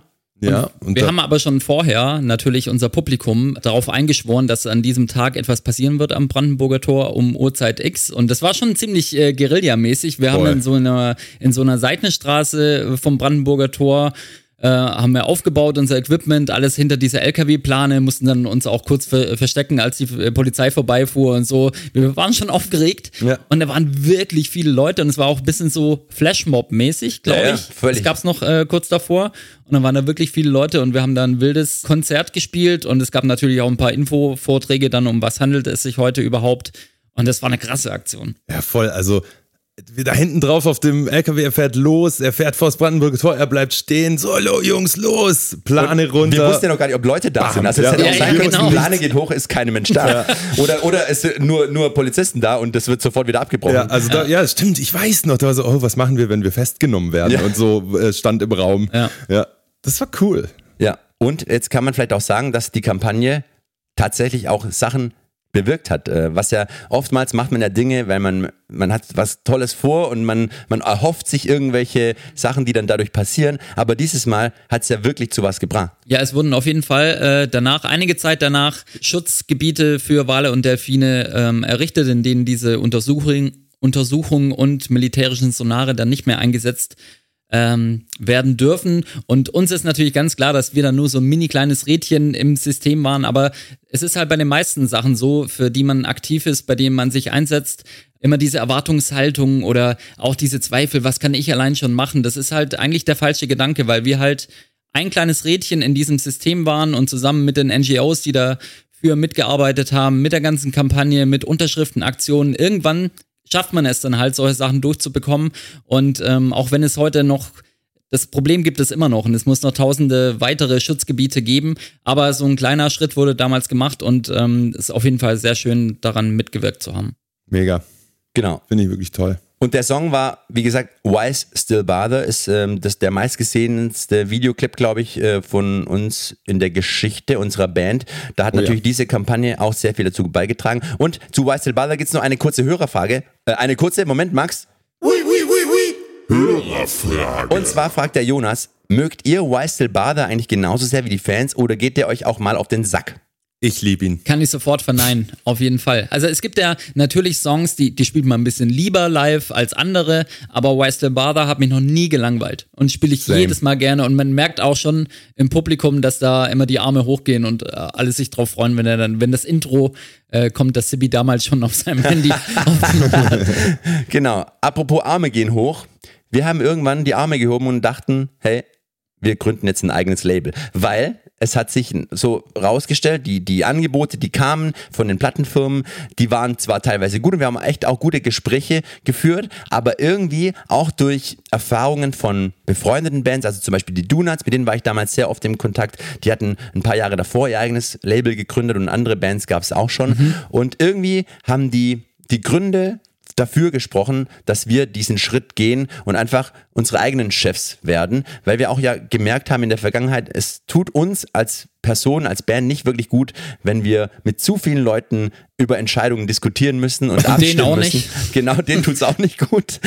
Wir haben schon Probleme, uns äh, zu, zu dritt äh, zu dem Content zu kommen. Deswegen war es uns klar, hey, wir, wir machen das mit der Labelgründung. Und dann haben wir uns Anfang November tatsächlich, also da war dann Still Bother schon draußen, haben wir uns Anfang November dazu entschlossen, hey, das machen wir jetzt. Wir gründen ein eigenes Label, suchen uns da die perfekten Partner für, die genauso für uns, äh, unsere Band brennen wie wir selbst. Und dann machen wir das einfach, äh, volle Kanne, volle Kraft voraus und äh, no risk, no fun. Und ich habe eine E-Mail gefunden. Bald wird es zur Kategorie. Es hört nicht mehr auf. Oh, stimmt. Ey, ich finde, Und zwar. Habe ich, hab ich eine E-Mail gefunden, wo wir über den Labelnamen diskutieren. Und ich lese gerade mal fünf oder sechs Vorschläge, die es äh, für unser Labelnamen noch gab. Und zwar zur Auswahl stehen Findaway Records, Hello Cleveland Records, Hideout Records, What? Into Deep Records, Oh Yeah Records, Big House Records, Boomtown Records oder Big Picture Records. Ich weiß noch, also das finde ich alles sehr überraschend, weiß ich auch alles gar nicht mehr. Aber ich weiß noch, dass wir zumindest in einem Gespräch auch mal drüber diskutiert haben, weil wir waren ja dann weg von Uni äh, Universal, ob wir unser eigenes Label Universal nennen. Juni wie den Monat und dann Wörsel mit Ö. Hätten wir auch gut gefunden. Hätten wir weiter sagen können, wir sind immer noch auf Universal. War eine Überlegung. Irgendwie manchmal sollten wir mit so Schnapsideen einfach durchziehen, oder?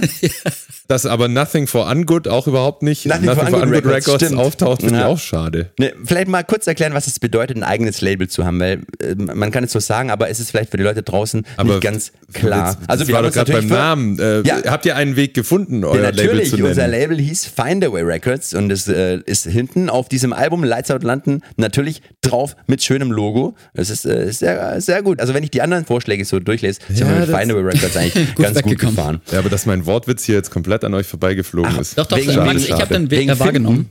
Einen Weg finden. Habt ihr Ah, okay. einen Weg gefunden? Ja, Doch, das ist doch, krass. ich habe den komm. verbucht. Mega. Komm, mach weiter. Also was Archiv bedeutet Sibi. es, ein eigenes Label zu haben? Nur ganz kurz, äh, das bedeutet das, dass wir sozusagen zusammen mit unserem Management die Schaltzentrale sind, kann man sagen, und man sucht sich dann für die verschiedenen Bereiche eben Partner, die unsere Band genauso toll finden wie wir selbst. Und zwar zum einen ein Vertrieb, der dann dafür sorgt, dass die äh, Platten in den Läden stehen. Dann eine Promo-Agentur, die dafür sorgt, dass die gut beworben werden. Ein, äh, ein Presswerk und so weiter. Eben all die Bereiche, die man so braucht als Band, die etwas veröffentlichen möchte. Die sucht man sich zusammen und dann koordiniert man das eben selbst. Und das ist natürlich teilweise ziemlich viel Arbeit. Das merken wir jetzt gerade wieder, wenn wir unser neues Album Dive veröffentlichen. Es ist teilweise wirklich viel Arbeit und vor allem ist es dann viel Arbeit, die wenig oder bis gar nichts mit Musik machen zu tun Ja. hat. Äh, Manchmal denkt man sich so, hm, was mache ich gerade?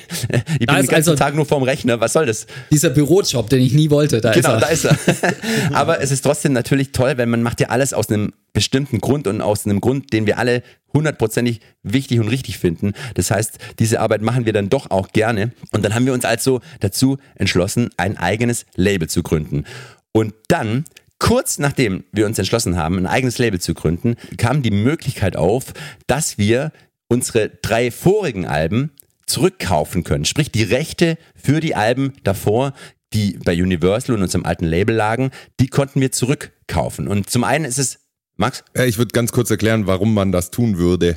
Äh, Ja, Aber ich, ich erzähle noch erstmal, drauf? warum's äh, überhaupt krass ist, dass wir das dürften. ja, mach das du. Ja, und zwar die, die, die Chance überhaupt zu bekommen, ist eigentlich, die ist eigentlich nicht da. Und zwar auch da wieder vielen Dank an unser altes Label, Excel Records und Where Armor Records, die sich dafür eingesetzt haben, dass wir überhaupt die Chance bekommen, von Universal eben diese alten Alben zurückzukaufen, weil das macht eigentlich für Universal keinen Sinn. Also es ist so, äh, was man da zurückkauft, sind also eigentlich die Rechte, weil die Master hast du ja sowieso, aber die Rechte zum Verwerten. Ne? Genau. Also sei es damals vielleicht noch nicht so extrem, das ist eher heute Spotify oder auf irgendwelche CDs pressen oder auf irgendwelche Vinyls und rausbringen und eben damit sozusagen Geld verdienen. Und äh, solange diese Rechte beim Label liegen oder der Großteil, ähm, fahren die natürlich auch die Kohle ein. Also jetzt sozusagen, wenn jetzt Weiße Bader in zehn Jahren zum absoluten Welthit werden würde und ihr hättet die Rechte damals nicht zurück. Ach nee, Quatsch, Weiße Bader ist ein schlechter, äh, einer, ein Song von Nee, den aber Alben wenn zum. Beispiel Still Bother zum Welthit geworden wäre, dann hätten die alten Alben sicher auch gut verkauft, weil wir dann eine berühmte und erfolgreiche Band sind, dann äh, interessieren sich die Leute für die alten Alben, Ja. hören die, kaufen die auch und das Geld wird dann, wenn wir das zurückkaufen, natürlich an uns gehen und nicht mehr an Universal. Deswegen macht es eigentlich keinen Sinn, diese Rechte an eine Band zu verkaufen, aber wir hatten trotzdem die Möglichkeit und sind da auch nochmal total dankbar für. Und das war gar keine einfache Entscheidung, muss man sagen, weil es war ein ziemlich hoher Betrag, ein, ein, ein fairer Betrag, also äh, nicht, nicht völlig nicht, nicht aus der Welt oder unfair, aber für eine Band wie uns war das irre viel Geld. Und Also das ist ja auch eine krasse Investition. Du musst ja dann davon ausgehen, dass du das schon noch lang machst und weil, also, weißt du, Genau, du musst jetzt sicher Geld sein. reinkommt. Also so eine Summe war das schon, bis man äh, dann sich irgendwie auch mal vorstellen kann, dass sich das irgendwann auch mal wieder lohnt, dieses das zurückgekauft zu haben. So da muss es. man schon ähm, Schneid haben. Und auch da habe ich einen Ausschnitt aus einer Mail, wo ich schreibe, also als die Mail von unserem Management kam, hey, wir können die Rechte zurückkaufen für den Betrag und so, krass, oder? Und ich schreibe zurück, hey, tolle Nachricht, dass wir die Rechte zurückkaufen können. Aber wie sollen wir das bezahlen? es war wirklich so, es war wirklich ein krasser Betrag. Absolut. Aber wir haben trotzdem den Schritt gewagt und haben gesagt, hey, scheiß drauf, wir wollen es noch, wir glauben an diese Band, wir wollen es noch lange machen und irgendwann wird sich's rentieren. Und ich weiß auch noch, dass wir das unbedingt wollten. Wir wollten unser altes Zeug zurückhaben und die Rechte über unsere alten Platten und, und Songs zurückhaben. Einfach weil wir gesagt haben, hey, wenn wir das jetzt wirklich äh, machen, unabhängig zu werden und DIY-mäßig durchziehen mit dem neuen Album, dann wollen wir auch die alten Sachen neu rausbringen. Und tatsächlich haben wir das dann ja auch gemacht, ne? Die Genau. alten Alben wurden neu aufgelegt auf unserem eigenen Label. Genau. Und dann hatten wir plötzlich mit, äh, mit einem Schlag am Ende vier Veröffentlichungen. Äh, das neue Album Lights Out London plus die drei alten Alben mit Bonustracks noch, weil es ja alles uns gehört hat und wir konnten machen, was wir wollen. Das war schon eine richtig coole Sache. Ja, und äh, dann ging's wild, wild weiter, muss man sagen. Die Ereignisse überschlagen sich und es war wirklich alles, man muss sich, das, was jetzt alles kommt und was alles schon jetzt geredet wurde, das war alles innerhalb von wenigen Wochen. Und zwar ein Tag, bevor wir dann Ende November mit der Newsmeldung raus wollten, hey, wir haben jetzt ein eigenes Label gegründet, so heißt das Label, und wir bringen im Februar ein neues Album raus und jetzt geht's Vollgas, bekommen wir eine Mail von unserem Schlagzeuger Seikhoff. Ein Tag vor dieser Meldung, Ende November, wo er uns schreibt, er war muss man wissen, 24 Jahre alt, ein super Drummer, der auch total viel geübt hat und immer besser werden wollte. Also es war der Wahnsinn. Und er schrieb uns, dass er in Zukunft lieber Studio- und Live-Drummer, äh, sozusagen Freelancer sein will und nicht mehr für eine Band explizit zur Verfügung zu stehen. Aus und dann war es ihm auch noch, weil er eben Drummer war, hauptsächlich und nicht businessmäßig äh, unterwegs, war es für ihn auch irgendwie dann zu viel zu wissen, okay, jetzt ist auch ein eigenes Label am Start und so weiter. Das war ihm einfach alles zu viel und er wollte dann ja aus der Band, beziehungsweise er wollte frei sein, um alle verschiedenen Sachen zu machen, die ihm sich so anbieten. Wir haben die Mail gelesen und waren natürlich erstmal sehr geschockt, das, da haben wir nicht mit gerechnet. Und dann mussten wir auch erst tatsächlich mal, also einen Tag danach kam dann die Meldung raus, hey, wir haben ein neues Label und äh, eigenes Label gegründet und ein neues Album kommt in Eigenregie, völlig crazy. Und wir mussten erstmal unsere Gedanken da sortieren. Und die Tour war ja auch schon gebucht, war drei Monate später ging die Tour schon los oder vier Monate später. Und dann war, stand im Raum, okay, ob er die Tour noch spielen kann, aber gleichzeitig dann auch noch irgendwelche äh, ein, zwei Subs, also sprich ähm, Vertretung. Vertretungen einlernt, dass wenn er mal nicht kann, dass wir dann irgendwie zumindest jemand haben und eine Show spielen können. Und dann war für uns ziemlich schnell eigentlich klar, nee, Itchy funktioniert nicht so. Itchy sind drei Freunde, die alle dasselbe wollen und scheiß auf Plan B, weil wir haben alle Plan A. so, das ist unsere, unsere Prämisse. Und dann war es klar, hey, nee, das, das können wir so nicht machen. Und dann war es klar, wir brauchen einen neuen Schlagzeuger. Und zwar ziemlich schnell. Und das sagt man so, wir brauchen neue Schlagzeuger. Aber man muss ja wissen, er sollte zum einen menschlich kein Arschloch sein und er sollte nicht nur kein Arschloch sein, er sollte auch sehr gut Schlagzeug spielen können und er sollte im besten Fall eigentlich unser Freund sein, weil wir werden mit dem in den nächsten Jahren mehr Zeit verbringen als mit unserer Familie. Ja, und im Endeffekt wäre es auch gut, wenn er arbeitslos wäre und gerade auf der Suche. Es, er muss ein guter Schlagzeuger sein, der aber nichts gerade macht. sozusagen. Ja, genau. Und also völlig, äh, ist eigentlich sinnlos, sowas zu finden. Ja, und dann äh, fiel uns auf, ah, wir kennen doch da einen. Wir kennen da so einen Typen, der schon viele, viele Jahre mit uns rumhängt, der schon im Studio als Drumtech dabei war, als Merchandiser mit uns auf Tour, dann später als Lichttechniker und der sich auf vielen Ebenen einfach bewährt hat, sowohl am Glas als auch, an, Am Stick. auch am Stick. Und äh, also Sibi, ich muss nochmal fragen, haben wir ernsthaft überhaupt über einen anderen Schlagzeuger nachgedacht? Gab es irgendwann mal so jemand, da- dass wir, dass jemand irgendwelche anderen potenziellen Schlagzeuger vorgeschlagen hat? Ich glaube nicht. Selbst Nee, wenn ich sage. Wir hatten so- einfach nicht. Ich will, ich will, äh, ja. Genau, also Auch wenn der dass 100 du- vorher, ja, alle genau. haben abgesagt, aber die Nummer 17 auf der Liste war dann. lass mich im Glauben, halt bitte Max, lass mich im Glauben. Nee, wir haben tatsächlich, da hast ja keine konkrete Idee. Und zwar sofort klar, es gibt niemanden. Es gibt einfach niemanden. Und dann ist uns natürlich wie Schuppen von den Augen gefallen, aber wir haben eigentlich den Besten schon in der Crew. Und auch hier, das können wir natürlich erklären, wie du in die Band gekommen bist, aber es ist so viel gleichzeitig passiert. Wir müssen euch auch da draußen äh, irgendwie auch einen Eindruck vermitteln, wie chaotisch das alles war. Ja, also das war Ende November kam diese Mail.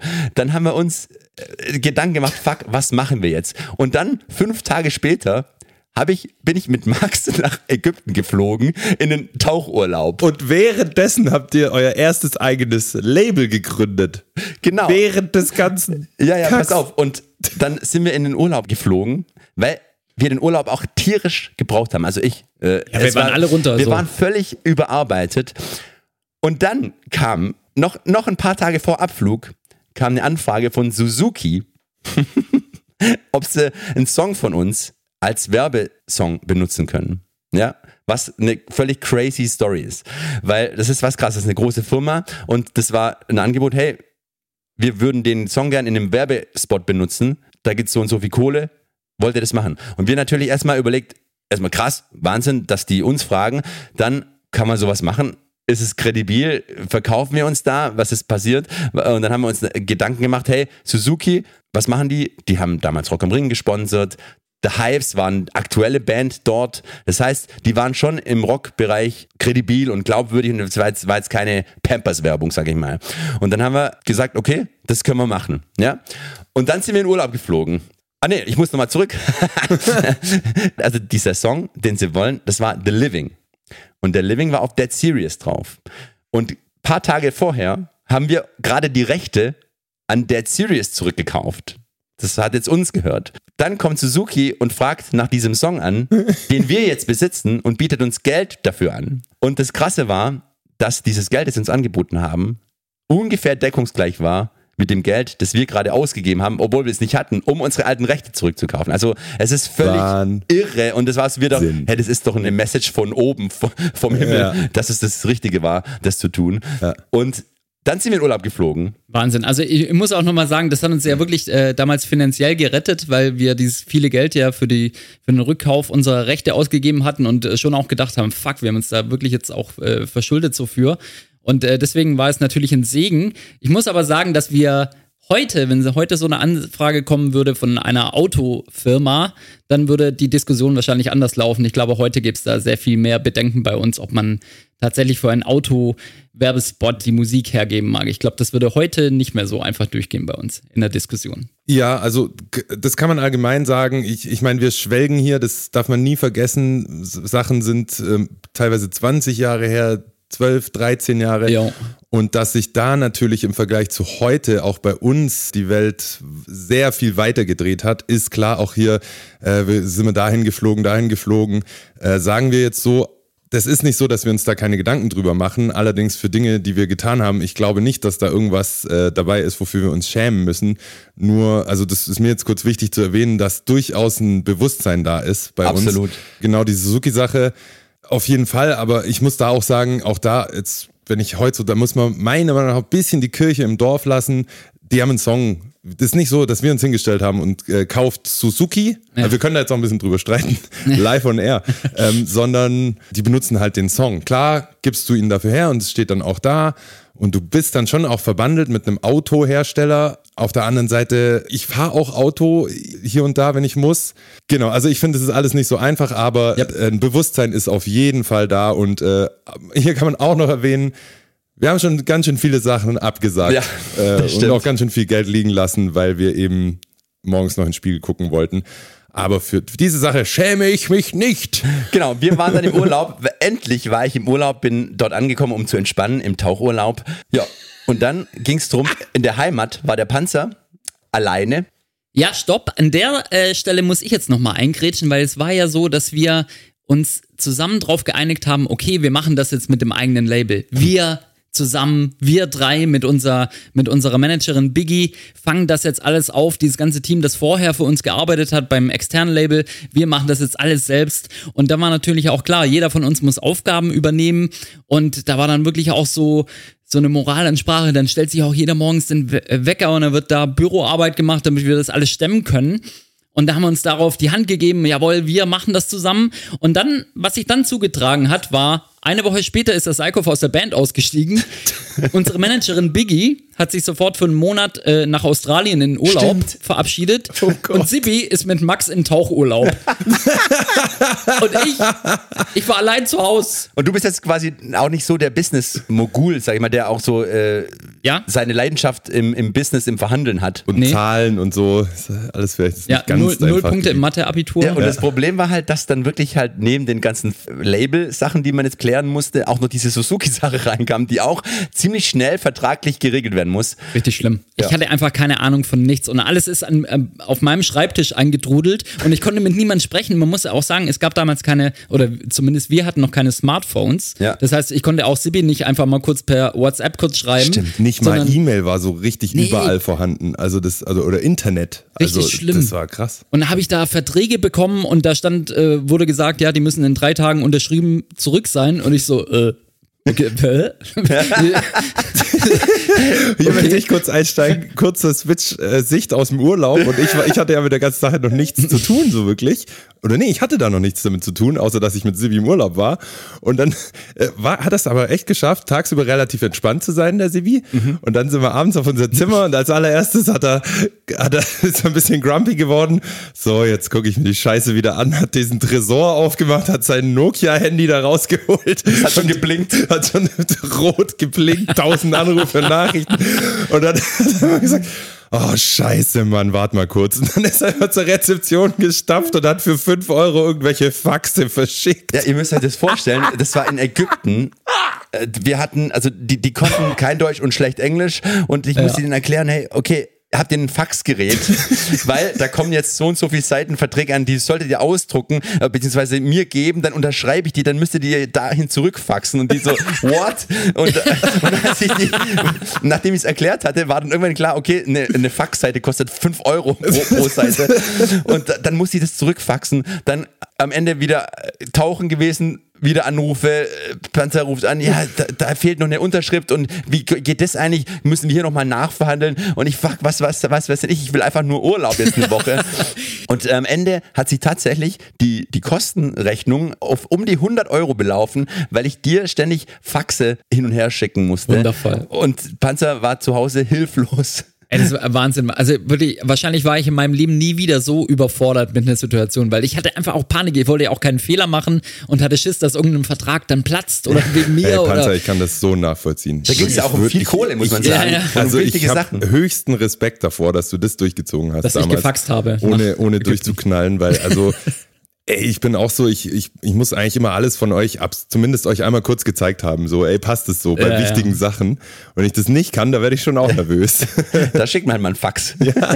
So, genau. Und dann äh, war unser Urlaub. Äh, übrigens, da was wir, also man muss es für die Hörerinnen und Hörer nochmal sagen, Max war da noch nicht in der Band und Max ist auch tatsächlich noch bis dahin noch nicht offiziell angefragt worden. Ich habe im Urlaub, also ich habe ein bisschen Ich so war einen Auftrag bekommen. eingeweiht. Ja, ich habe so ein bisschen Auftrag bekommen von den zu Hause gebliebenen. Fühl doch mal vor bei Max. Und da weiß ich noch, saßen wir oder lagen wir am Strand. Du, du hast irgendwie gemerkt, irgendwas ist im, äh, im Argen Mhm. zu Hause oder in der Band. Und dann habe ich halt so vorgefühlt, ja, wie, wie werden das theoretisch? Hättest du denn da Interesse bei an sowas? Und äh, du hast dann äh, ja gesagt, dass du theoretisch dir sowas vorstellen könntest, weil du warst ja auch von Herzen Musiker und hattest äh, mit, mit deiner alten Band Sepsis, das kannst du vielleicht sagen, jetzt, da war es jetzt nicht klar, dass es jetzt irgendwie in den nächsten Jahren durch die Dicke Die gab's geht. schon nicht mehr. Ah, Hat sich ja wirklich? 2008 aufgelöst. Ah, okay. Ja, ja. Das war, also, kann ich kurz einhaken, ihr hättet nicht zu einer besseren Zeit in meinem Leben mich fragen können. Also es war einfach perfekt. Ich hatte ein bisschen was studiert, bisschen Tontechnik und ähm, habe dann nebenher mit äh, damals noch Grauzonen legalem Glücksspiel wirklich mein Geld verdient. Online-Poker. Das heißt, ja. Oh Gott. Das muss man sich, da muss ich auch mal einhaken. Das ist, das sagt, er- das sagt er jetzt so kurz. Aber Max hat sich, der war, das war seine Arbeit. Du hast dir da Wecker gestellt und hast dann, du, du bist da quasi wie arbeiten gegangen und hast Poker gespielt. 5 den Uhr, ganzen- 6 Uhr morgens, waren gute Zeiten, ja. Und der hat da auf Tour mit angefangen und da hat es dann irgendwann durchgezogen und da haben wir dann, da ging es um Beträge, die wir mitbekommen haben, wir sind, uns ist fast schlecht geworden. Und ich weiß noch, du hast da, du hast da so eine Kreditkarte gehabt, wo das drauf ging. Und wir sind ja so, also zum Beispiel ich, ich würde schon an keiner Raststätte irgendwie ein Eis kaufen, weil für mich ist es völlig absurd. Für ein, also 4 Euro sind für mich nicht viel Geld, aber für einen Noggerschock eben schon. so. Und Max war dann irgendwann in dieser Zeit so, wir waren in der Schweiz an irgendeinem Rasthof und da, da kauft man eh nichts, weil man kann sie zahlen als Deutscher. Und Max hat dann seine Kreditkarte so hingelegt und hat sich eine Stange Zigaretten für weil gefühlt 800 Euro gekauft. Und das war für ihn einfach so, okay. Und wir dachten, was geht eigentlich ab? Es war war's eine wilde Zeit. Ja, äh, gut und wild und ähm, aber perfekt, um mich anzufragen. Und ey, auch wenn ich so darüber nachdenke, kurz danach ist Online-Poker halt gestorben, weil ähm, bis heute. Wir waren deine Rettung. Ja, ihr wart meine Rettung. Ja, genau. Also wir sind nochmal zurück im Urlaub. Da haben wir dann nur das kurz an, also habe ich es nur kurz angerissen und habe dann gemerkt, okay, theoretisch hätte der Max Bock, was schon mal für mich perfekt natürlich war, weil er war ja auch unsere einzige, unsere einzige Möglichkeit. Du hättest, Max, du hättest im Nachhinein richtig hart verhandeln können, weil wir hätten dir alles gegeben. Ja, weil Mann. Du, du warst der einzige, der einzige. Anker, die einzige Rettung. Jungs, ihr und habt dann, mir alles gegeben, was man sich nur wünschen kann. aber erzähl mal aus deiner Sicht, wie ging's? Wir waren dann aus dem Urlaub zurück und dann? Wir waren dann aus dem Urlaub zurück, dann waren wir im Frühjahr dann schon irgendwann und dann ähm, Januar, Also ist ich. jetzt ja Januar. Also ist jetzt auch aus meiner Erinnerung ist es auch für mich zwölf Jahre her und ich habe nicht in alten E-Mails nachgeschaut. Ähm, und dann habe ich einen Anruf bekommen, Max, ähm, wir würden uns gerne mit dir treffen. Wie werde, äh, können wir mal nach Ulm kommen? Da habe ich in Ulm gewohnt und ähm, wie sieht's aus? Und dann habe ich gesagt, ja klar, komm vorbei. Und ich glaube, da habe ich dann schon vielleicht geahnt, was kommen könnte.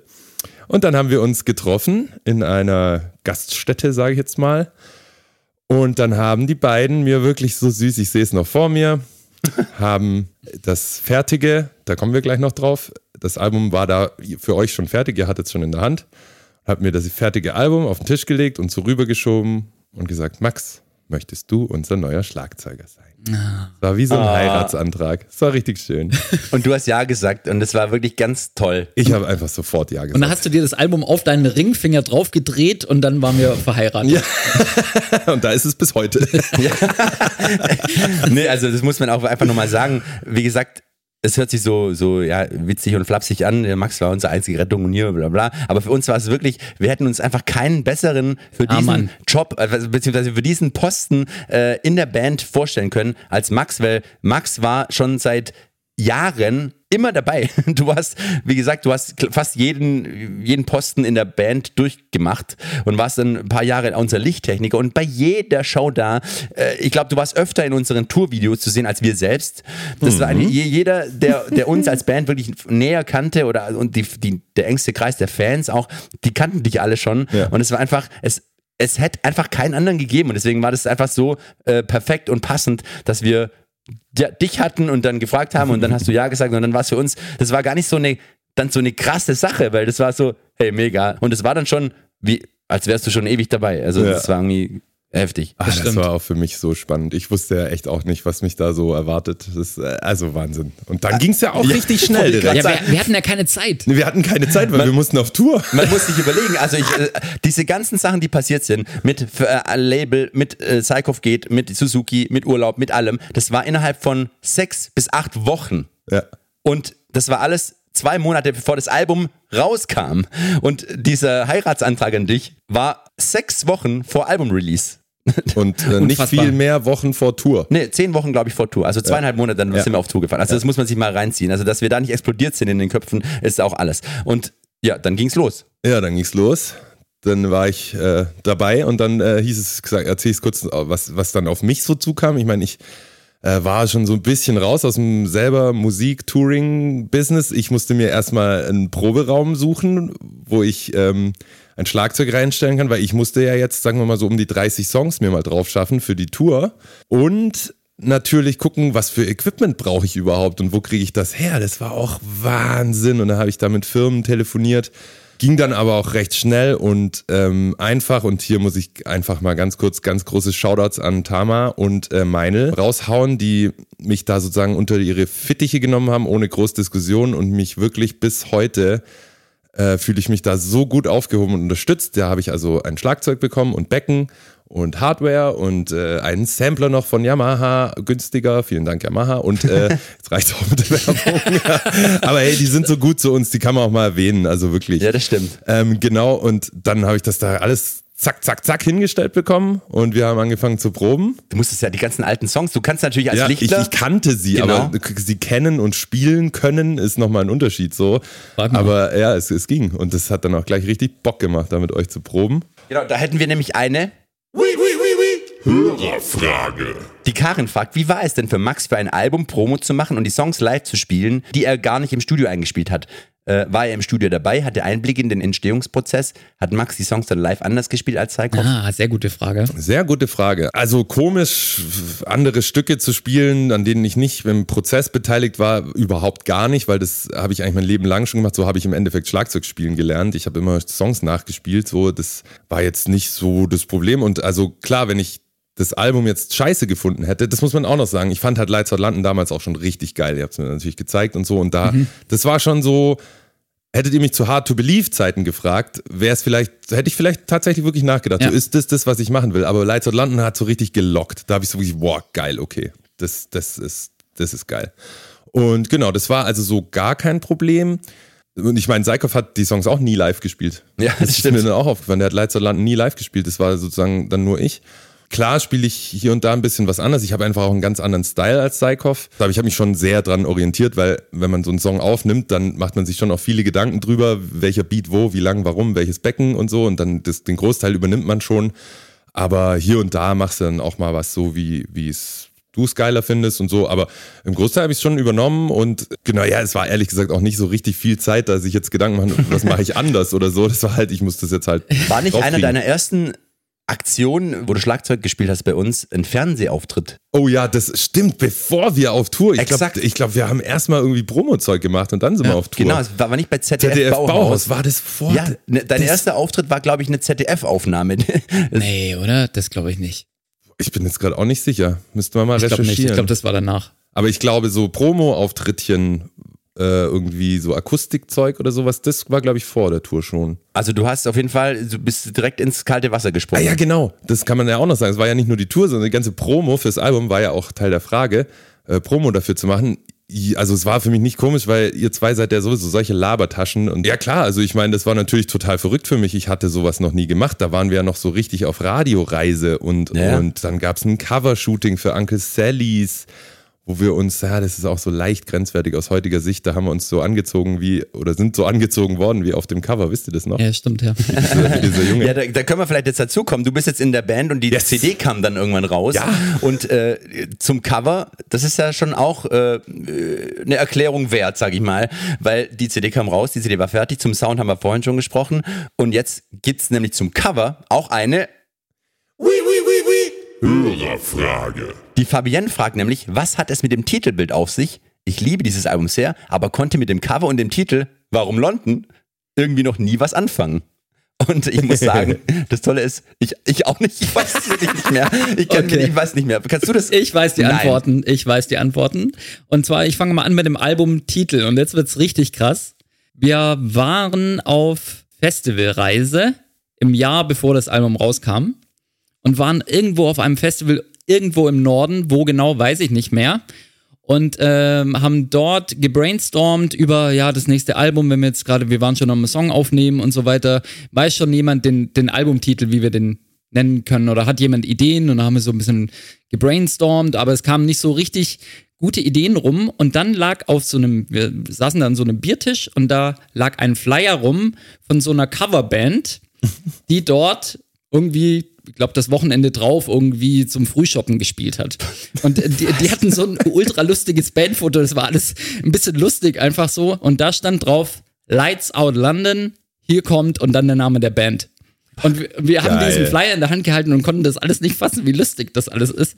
Und dann hat irgendjemand von uns gesagt, hey, Lights Out London, lass uns doch einfach das als Album nehmen, äh, Albumtitel nehmen. Und äh, tatsächlich ist es dann so gekommen. Das ist so krass, das ist schon wieder sowas, ich weiß es einfach nicht mehr. Ich höre dir zu und denke so, krass hast du mir so Sachen erzählt. Ich erinnere mich sogar dran. Band. Ich erinnere mich sogar dran. Also Was? nicht an die Situation, sondern dass das so war. Ja, Äh, absolute Schnapsidee auf jeden Fall. Und auch kein tieferer Sinn dahinter. Aber läuft gut. Ich, ich habe dann jetzt nochmal recherchiert, was es, wo das herkommt. Und es gab wohl in London so eine, so eine Initiative, mal irgendwie ein- eine Stunde lang Licht auszumachen, einfach Genau. um Strom zu sparen. Das war irgendwie 2007. Und vielleicht hat, haben die das davon gehabt und äh, ja, äh, hört sich cool an. Aber es erklärt mir immer noch nicht, Panzer, wieso das Album so aussieht, wie es aussieht. Genau, auch das weiß ich noch. Äh, Wir haben damals, sind wir über ein paar Siebdrucke gestoßen von einer Künstlerin aus Hamburg, Antje Schröder, ihr Name. Und äh, wir fanden die Sachen, die sie so gemacht hat, fanden wir alle total super. Und dann haben wir gedacht, wir kannten sie nicht, aber wir haben sie angefragt, ob sie sich vorstellen könnte, das Artwork für unser nächstes Album zu entwerfen. Und was ich total interessant finde, wir haben uns da mal getraut, die Fäden auch so ein bisschen aus der Hand zu geben. Normalerweise wollen wir ja immer alles selbst bestimmen und immer überall selbst mitreden. Und da haben wir einfach gesagt, Antje, das Album heißt wahrscheinlich Lights Out London. und ähm, haben ihr dann die Musik gegeben, also Demos und so weiter und haben ihr gesagt, hör das doch mal an und mach doch einfach mal, was du denkst oder was dir da für Sachen dazu einfallen. So, und dann mal hat sie gesagt, okay, cool. Und dann war eine Zeit lang Sendepause und irgendwann kam, hat sie uns eine Mail geschickt mit verschiedenen Entwürfen und da war eben dieser eine Entwurf mit diesem gefallenen Mond, der auf diesem Anzugstypen Geschäftsmann liegt, mit diesem Jungen mit seiner Sonnenblume in der Hand und diesem Eisvogel, glaube ich, äh, daneben. Und das fanden wir irgendwie sehr künstlerisch und irgendwie cool und sehr passend. Und ich finde es auch bis heute ein sehr schönes Cover. Ich finde es auch mega, aber es ist ein Kolibri übrigens, glaube ich. Okay. Aber ich frage mich trotzdem, was hat sie geraucht? Na, sie ist halt Künstlerin. Ja, nee, Ich weiß auch also noch- ich finde es wirklich gut. Aber ein Review habe ich gefunden, in dem stand, der Preis für das hässlichste Albumcover 2011 geht schon mal an Itchy Poopskit. Ach, Und es ist come erst on. Februar. Aber ich finde es wirklich gut, weil es ist was Besonderes. Ja, es ist besonders. Ich weiß noch, dass ihr mir ähm, da so als Teil der Crew noch äh, irgendwann im Herbst mal äh, so fünf Vorschläge geschickt habt und da war das auch schon dabei. Ich habe einen hab- anderen. Und Du ich habe das gepickt. Ich hatte das gepickt. Ich weiß noch, welchen du haben wolltest. Ich weiß noch genau. Soll ich dir beschreiben, wie er aussah? Ist es der? Große Schritt. Nein. Mm-mm, Okay, Sibi. ich habe nämlich einen anderen gefunden. Ich halte es gerade mal den Jungs hier hin. Ist es ein Pitbull? Es ist ein Pitbull und vor ihm hängt ein Steak bekommen. an einer, an einer Lampe. Ah, das finde ich schon auch gut. Ja, also Hast du das auch Es wieder ist- in deinem Archiv das äh, habe ich Keller auch in der gefunden? E-Mail gefunden tatsächlich. Krass. Ja, ich, das können wir auch mal posten äh, Ja, ja, und ja. äh, zeigen alternativen Covervorschlag. Nee, Hast du, noch wolltest so eins, das war schwarz und da war nur so Lights Out London und Itchy Poopskit so, das war eher so ein Schriftding Ach, gelöst. Ja, und ich glaube, war irgendwie so ein Rad oder irgendwas. Wenn war du das da noch drauf. findest oder äh, wahrscheinlich nicht, Boah. dann kann man es ja auch reinposten. Aber ja, dann haben wir uns Laptops her. zu diesem Cover entschieden Ja. und ich finde es sehr gut. Ich auch. Nochmal Shoutouts at Grace Helly Art auf Instagram. Antje Wissing heißt sie übrigens. Mittlerweile, Mittlerweile. ja. Korrekt. Damals noch Antje Schröder. Macht immer noch geile Drucke für echt schon viele Bands gemacht Total. und so. Danke, Antje. Jawohl. Jungs, ich würde sagen, da ich gerade auf die Uhr geschaut habe und äh, gesehen habe, dass wir schon ungefähr schon wieder neun Stunden über dieses Album geredet haben, ich würde vorschlagen, wir machen an dieser Stelle jetzt mal wieder einen Cut und steigen dann beim nächsten Mal in der nächsten Folge einfach an genau der Stelle, an der wir jetzt gerade sind, wieder ein und erzählen dann noch weiter ein bisschen über die Endphase von Lights Out London. Genau, mit den Videodrehs zum Beispiel haben wir noch Down, Down, Down und Oh It's ja. Tricky, da gibt es noch einiges zu erzählen. passiert, ja. Und die Live-Phase, da sind auch viele tolle Sachen passiert. Oh Ja. War ja die erste mit mir. Genau, da kannst du äh, mal aus dem Nähkästchen plaudern. Genau, und dann machen wir gleich danach dann weiter mit der Ports and Chords Platte. Das heißt, äh, Genau. nächste Folge wird auch wieder spannend und interessant. und vollgepackt. Und was auch spannend und interessant wird, Oh ja. ist das, was nächste Woche passiert. Oh ja. Nämlich unser neuntes Studioalbum Dive kommt raus. Und ihr könnt euch nicht vorstellen, wie aufgeregt man als Band ist, bevor sowas passiert. Und wir sind gerade schon völlig im Promo-Wahnsinn, im Videodreh-Wahnsinn, im Interview-Wahnsinn. Und wir können es einfach nur noch mal betonen, wie stolz wir auf dieses Album sind und wie froh wir sind, dass dieses Album jetzt rauskommt, wir es mit euch teilen können. Also wer es noch nicht bestellt hat, bitte bestellt Wer es noch nicht angehört hat, die aktuellen Singles, die es schon gab, hört's an. Wir können wirklich nur empfehlen, da reinzuhören. Und wenn es euch gefällt, holt euch das Ding. Wir würden uns sehr freuen. Und nächste Woche ist es einfach soweit. Ich kann es fast Sibi, nicht ganz glauben. kurz noch Wahnsinn. gefragt, wirst du auch dieses Mal wieder selbst in ein Plattengeschäft gehen und die Platte kaufen? Ja, Muss man pflegen. Okay. Auf Du jeden auch? Fall diese Sollen wir schon. zusammen? Ja, ich komme mit. Ja, halt, also, nächste Woche, 7. Juli, kommt unser neues Album Dive in die Läden. Holt's euch, es lohnt sich. Und äh, ich sage schon mal vielen Dank fürs Anhören der aktuellen Podcast-Folge. Es hat wieder riesigen Spaß gemacht, auch wenn es hier keinen Sauerstoff mehr gibt in diesem Raum. Aber es hat sich gelohnt. Wer braucht das schon? Wer braucht das schon? Äh, sei noch kurz erwähnt, alle Links zum Album und so gibt's in den Shownotes, wie immer. Yeah. Auch von mir vielen Dank fürs Zuhören. Ich äh, wollte noch sagen, ich glaube, dass meine ganze Karriere, die ja jetzt, wir sind ja gerade im Podcast, in der Podcast-Welt sind wir am Start meiner Karriere bei Itchy. Ja. Und ich glaube, diese ganzen zwölf Jahre, die haben nur darauf hingezielt. Auf den 7.7.2023. Das lassen wir einfach so stehen, oder? Sehr Hey, gut. bis nächstes Dann Mal. macht's gut, bleibt Vielen gesund. Dank fürs Hier Zuhören. bei G Deep Dive. Danke euch, ciao. Tschüss.